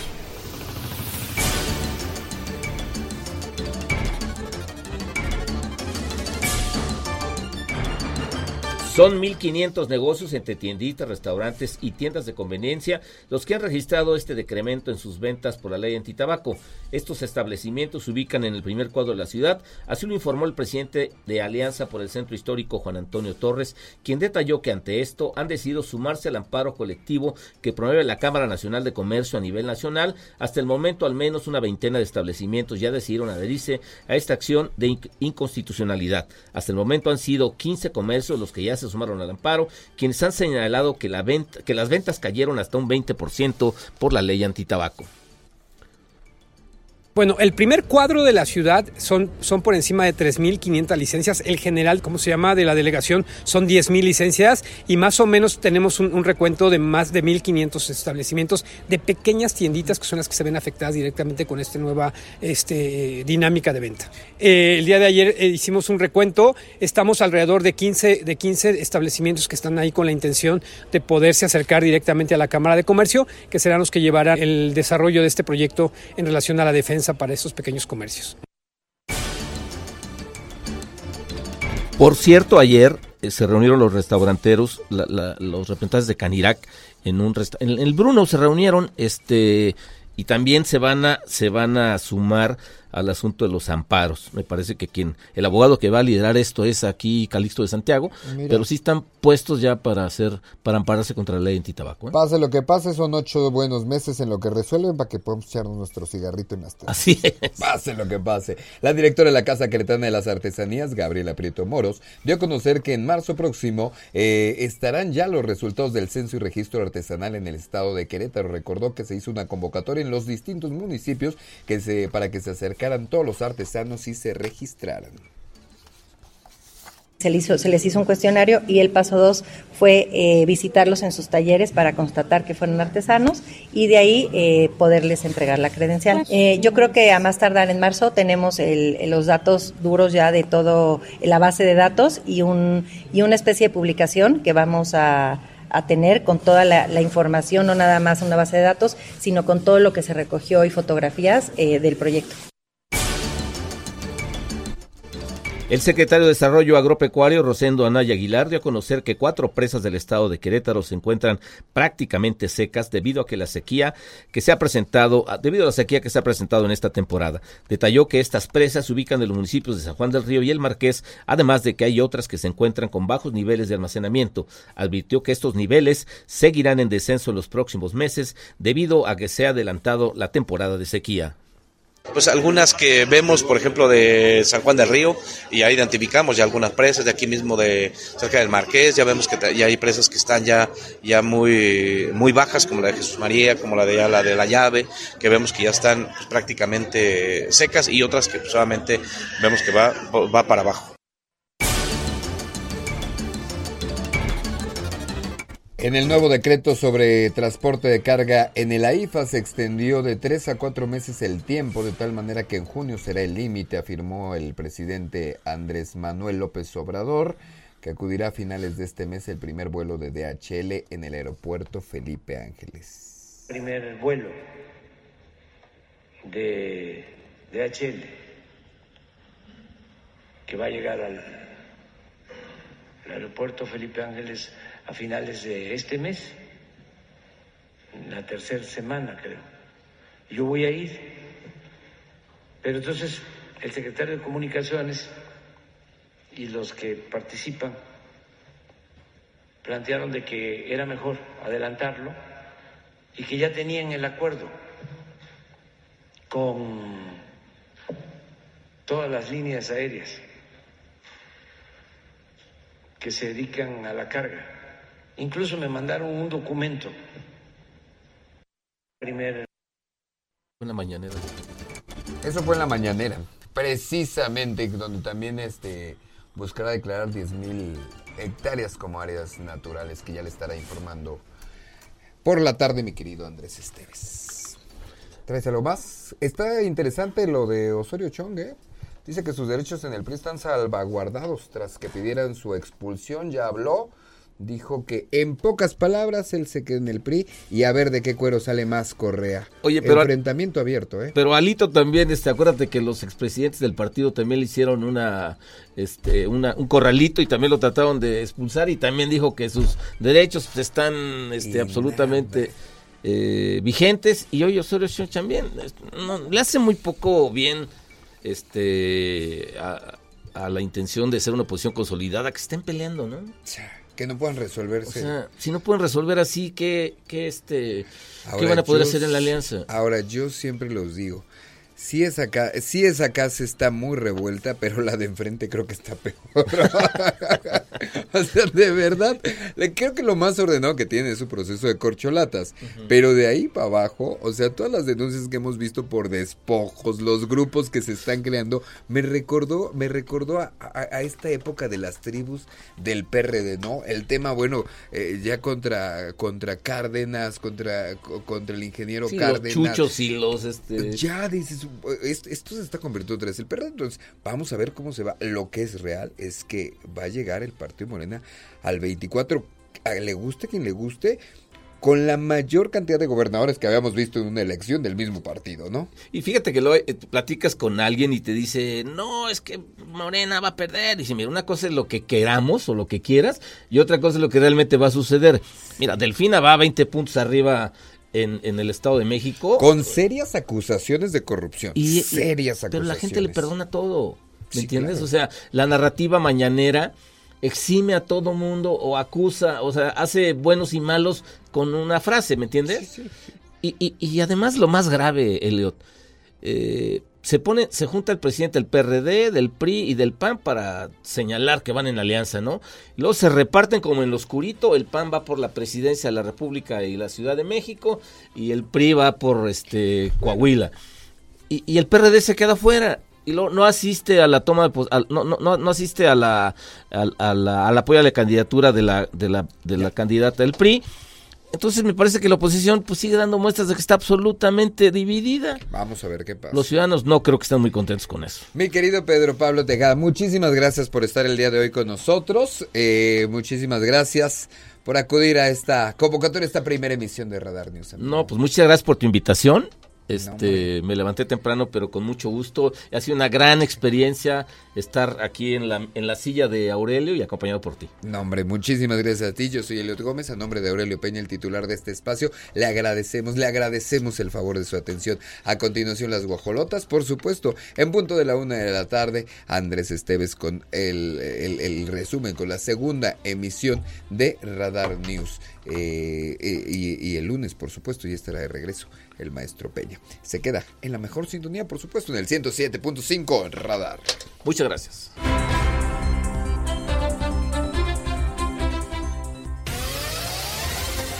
Ahora está listo para tomar buenas decisiones. Radar News con Aurelio Peña, el acontecer de Querétaro, México y el mundo. Ya lo conoce de manera veraz y oportuna. Lo esperamos en nuestra próxima emisión Radar News de Radar 107.5 FM y Canal 71, la tele de Querétaro.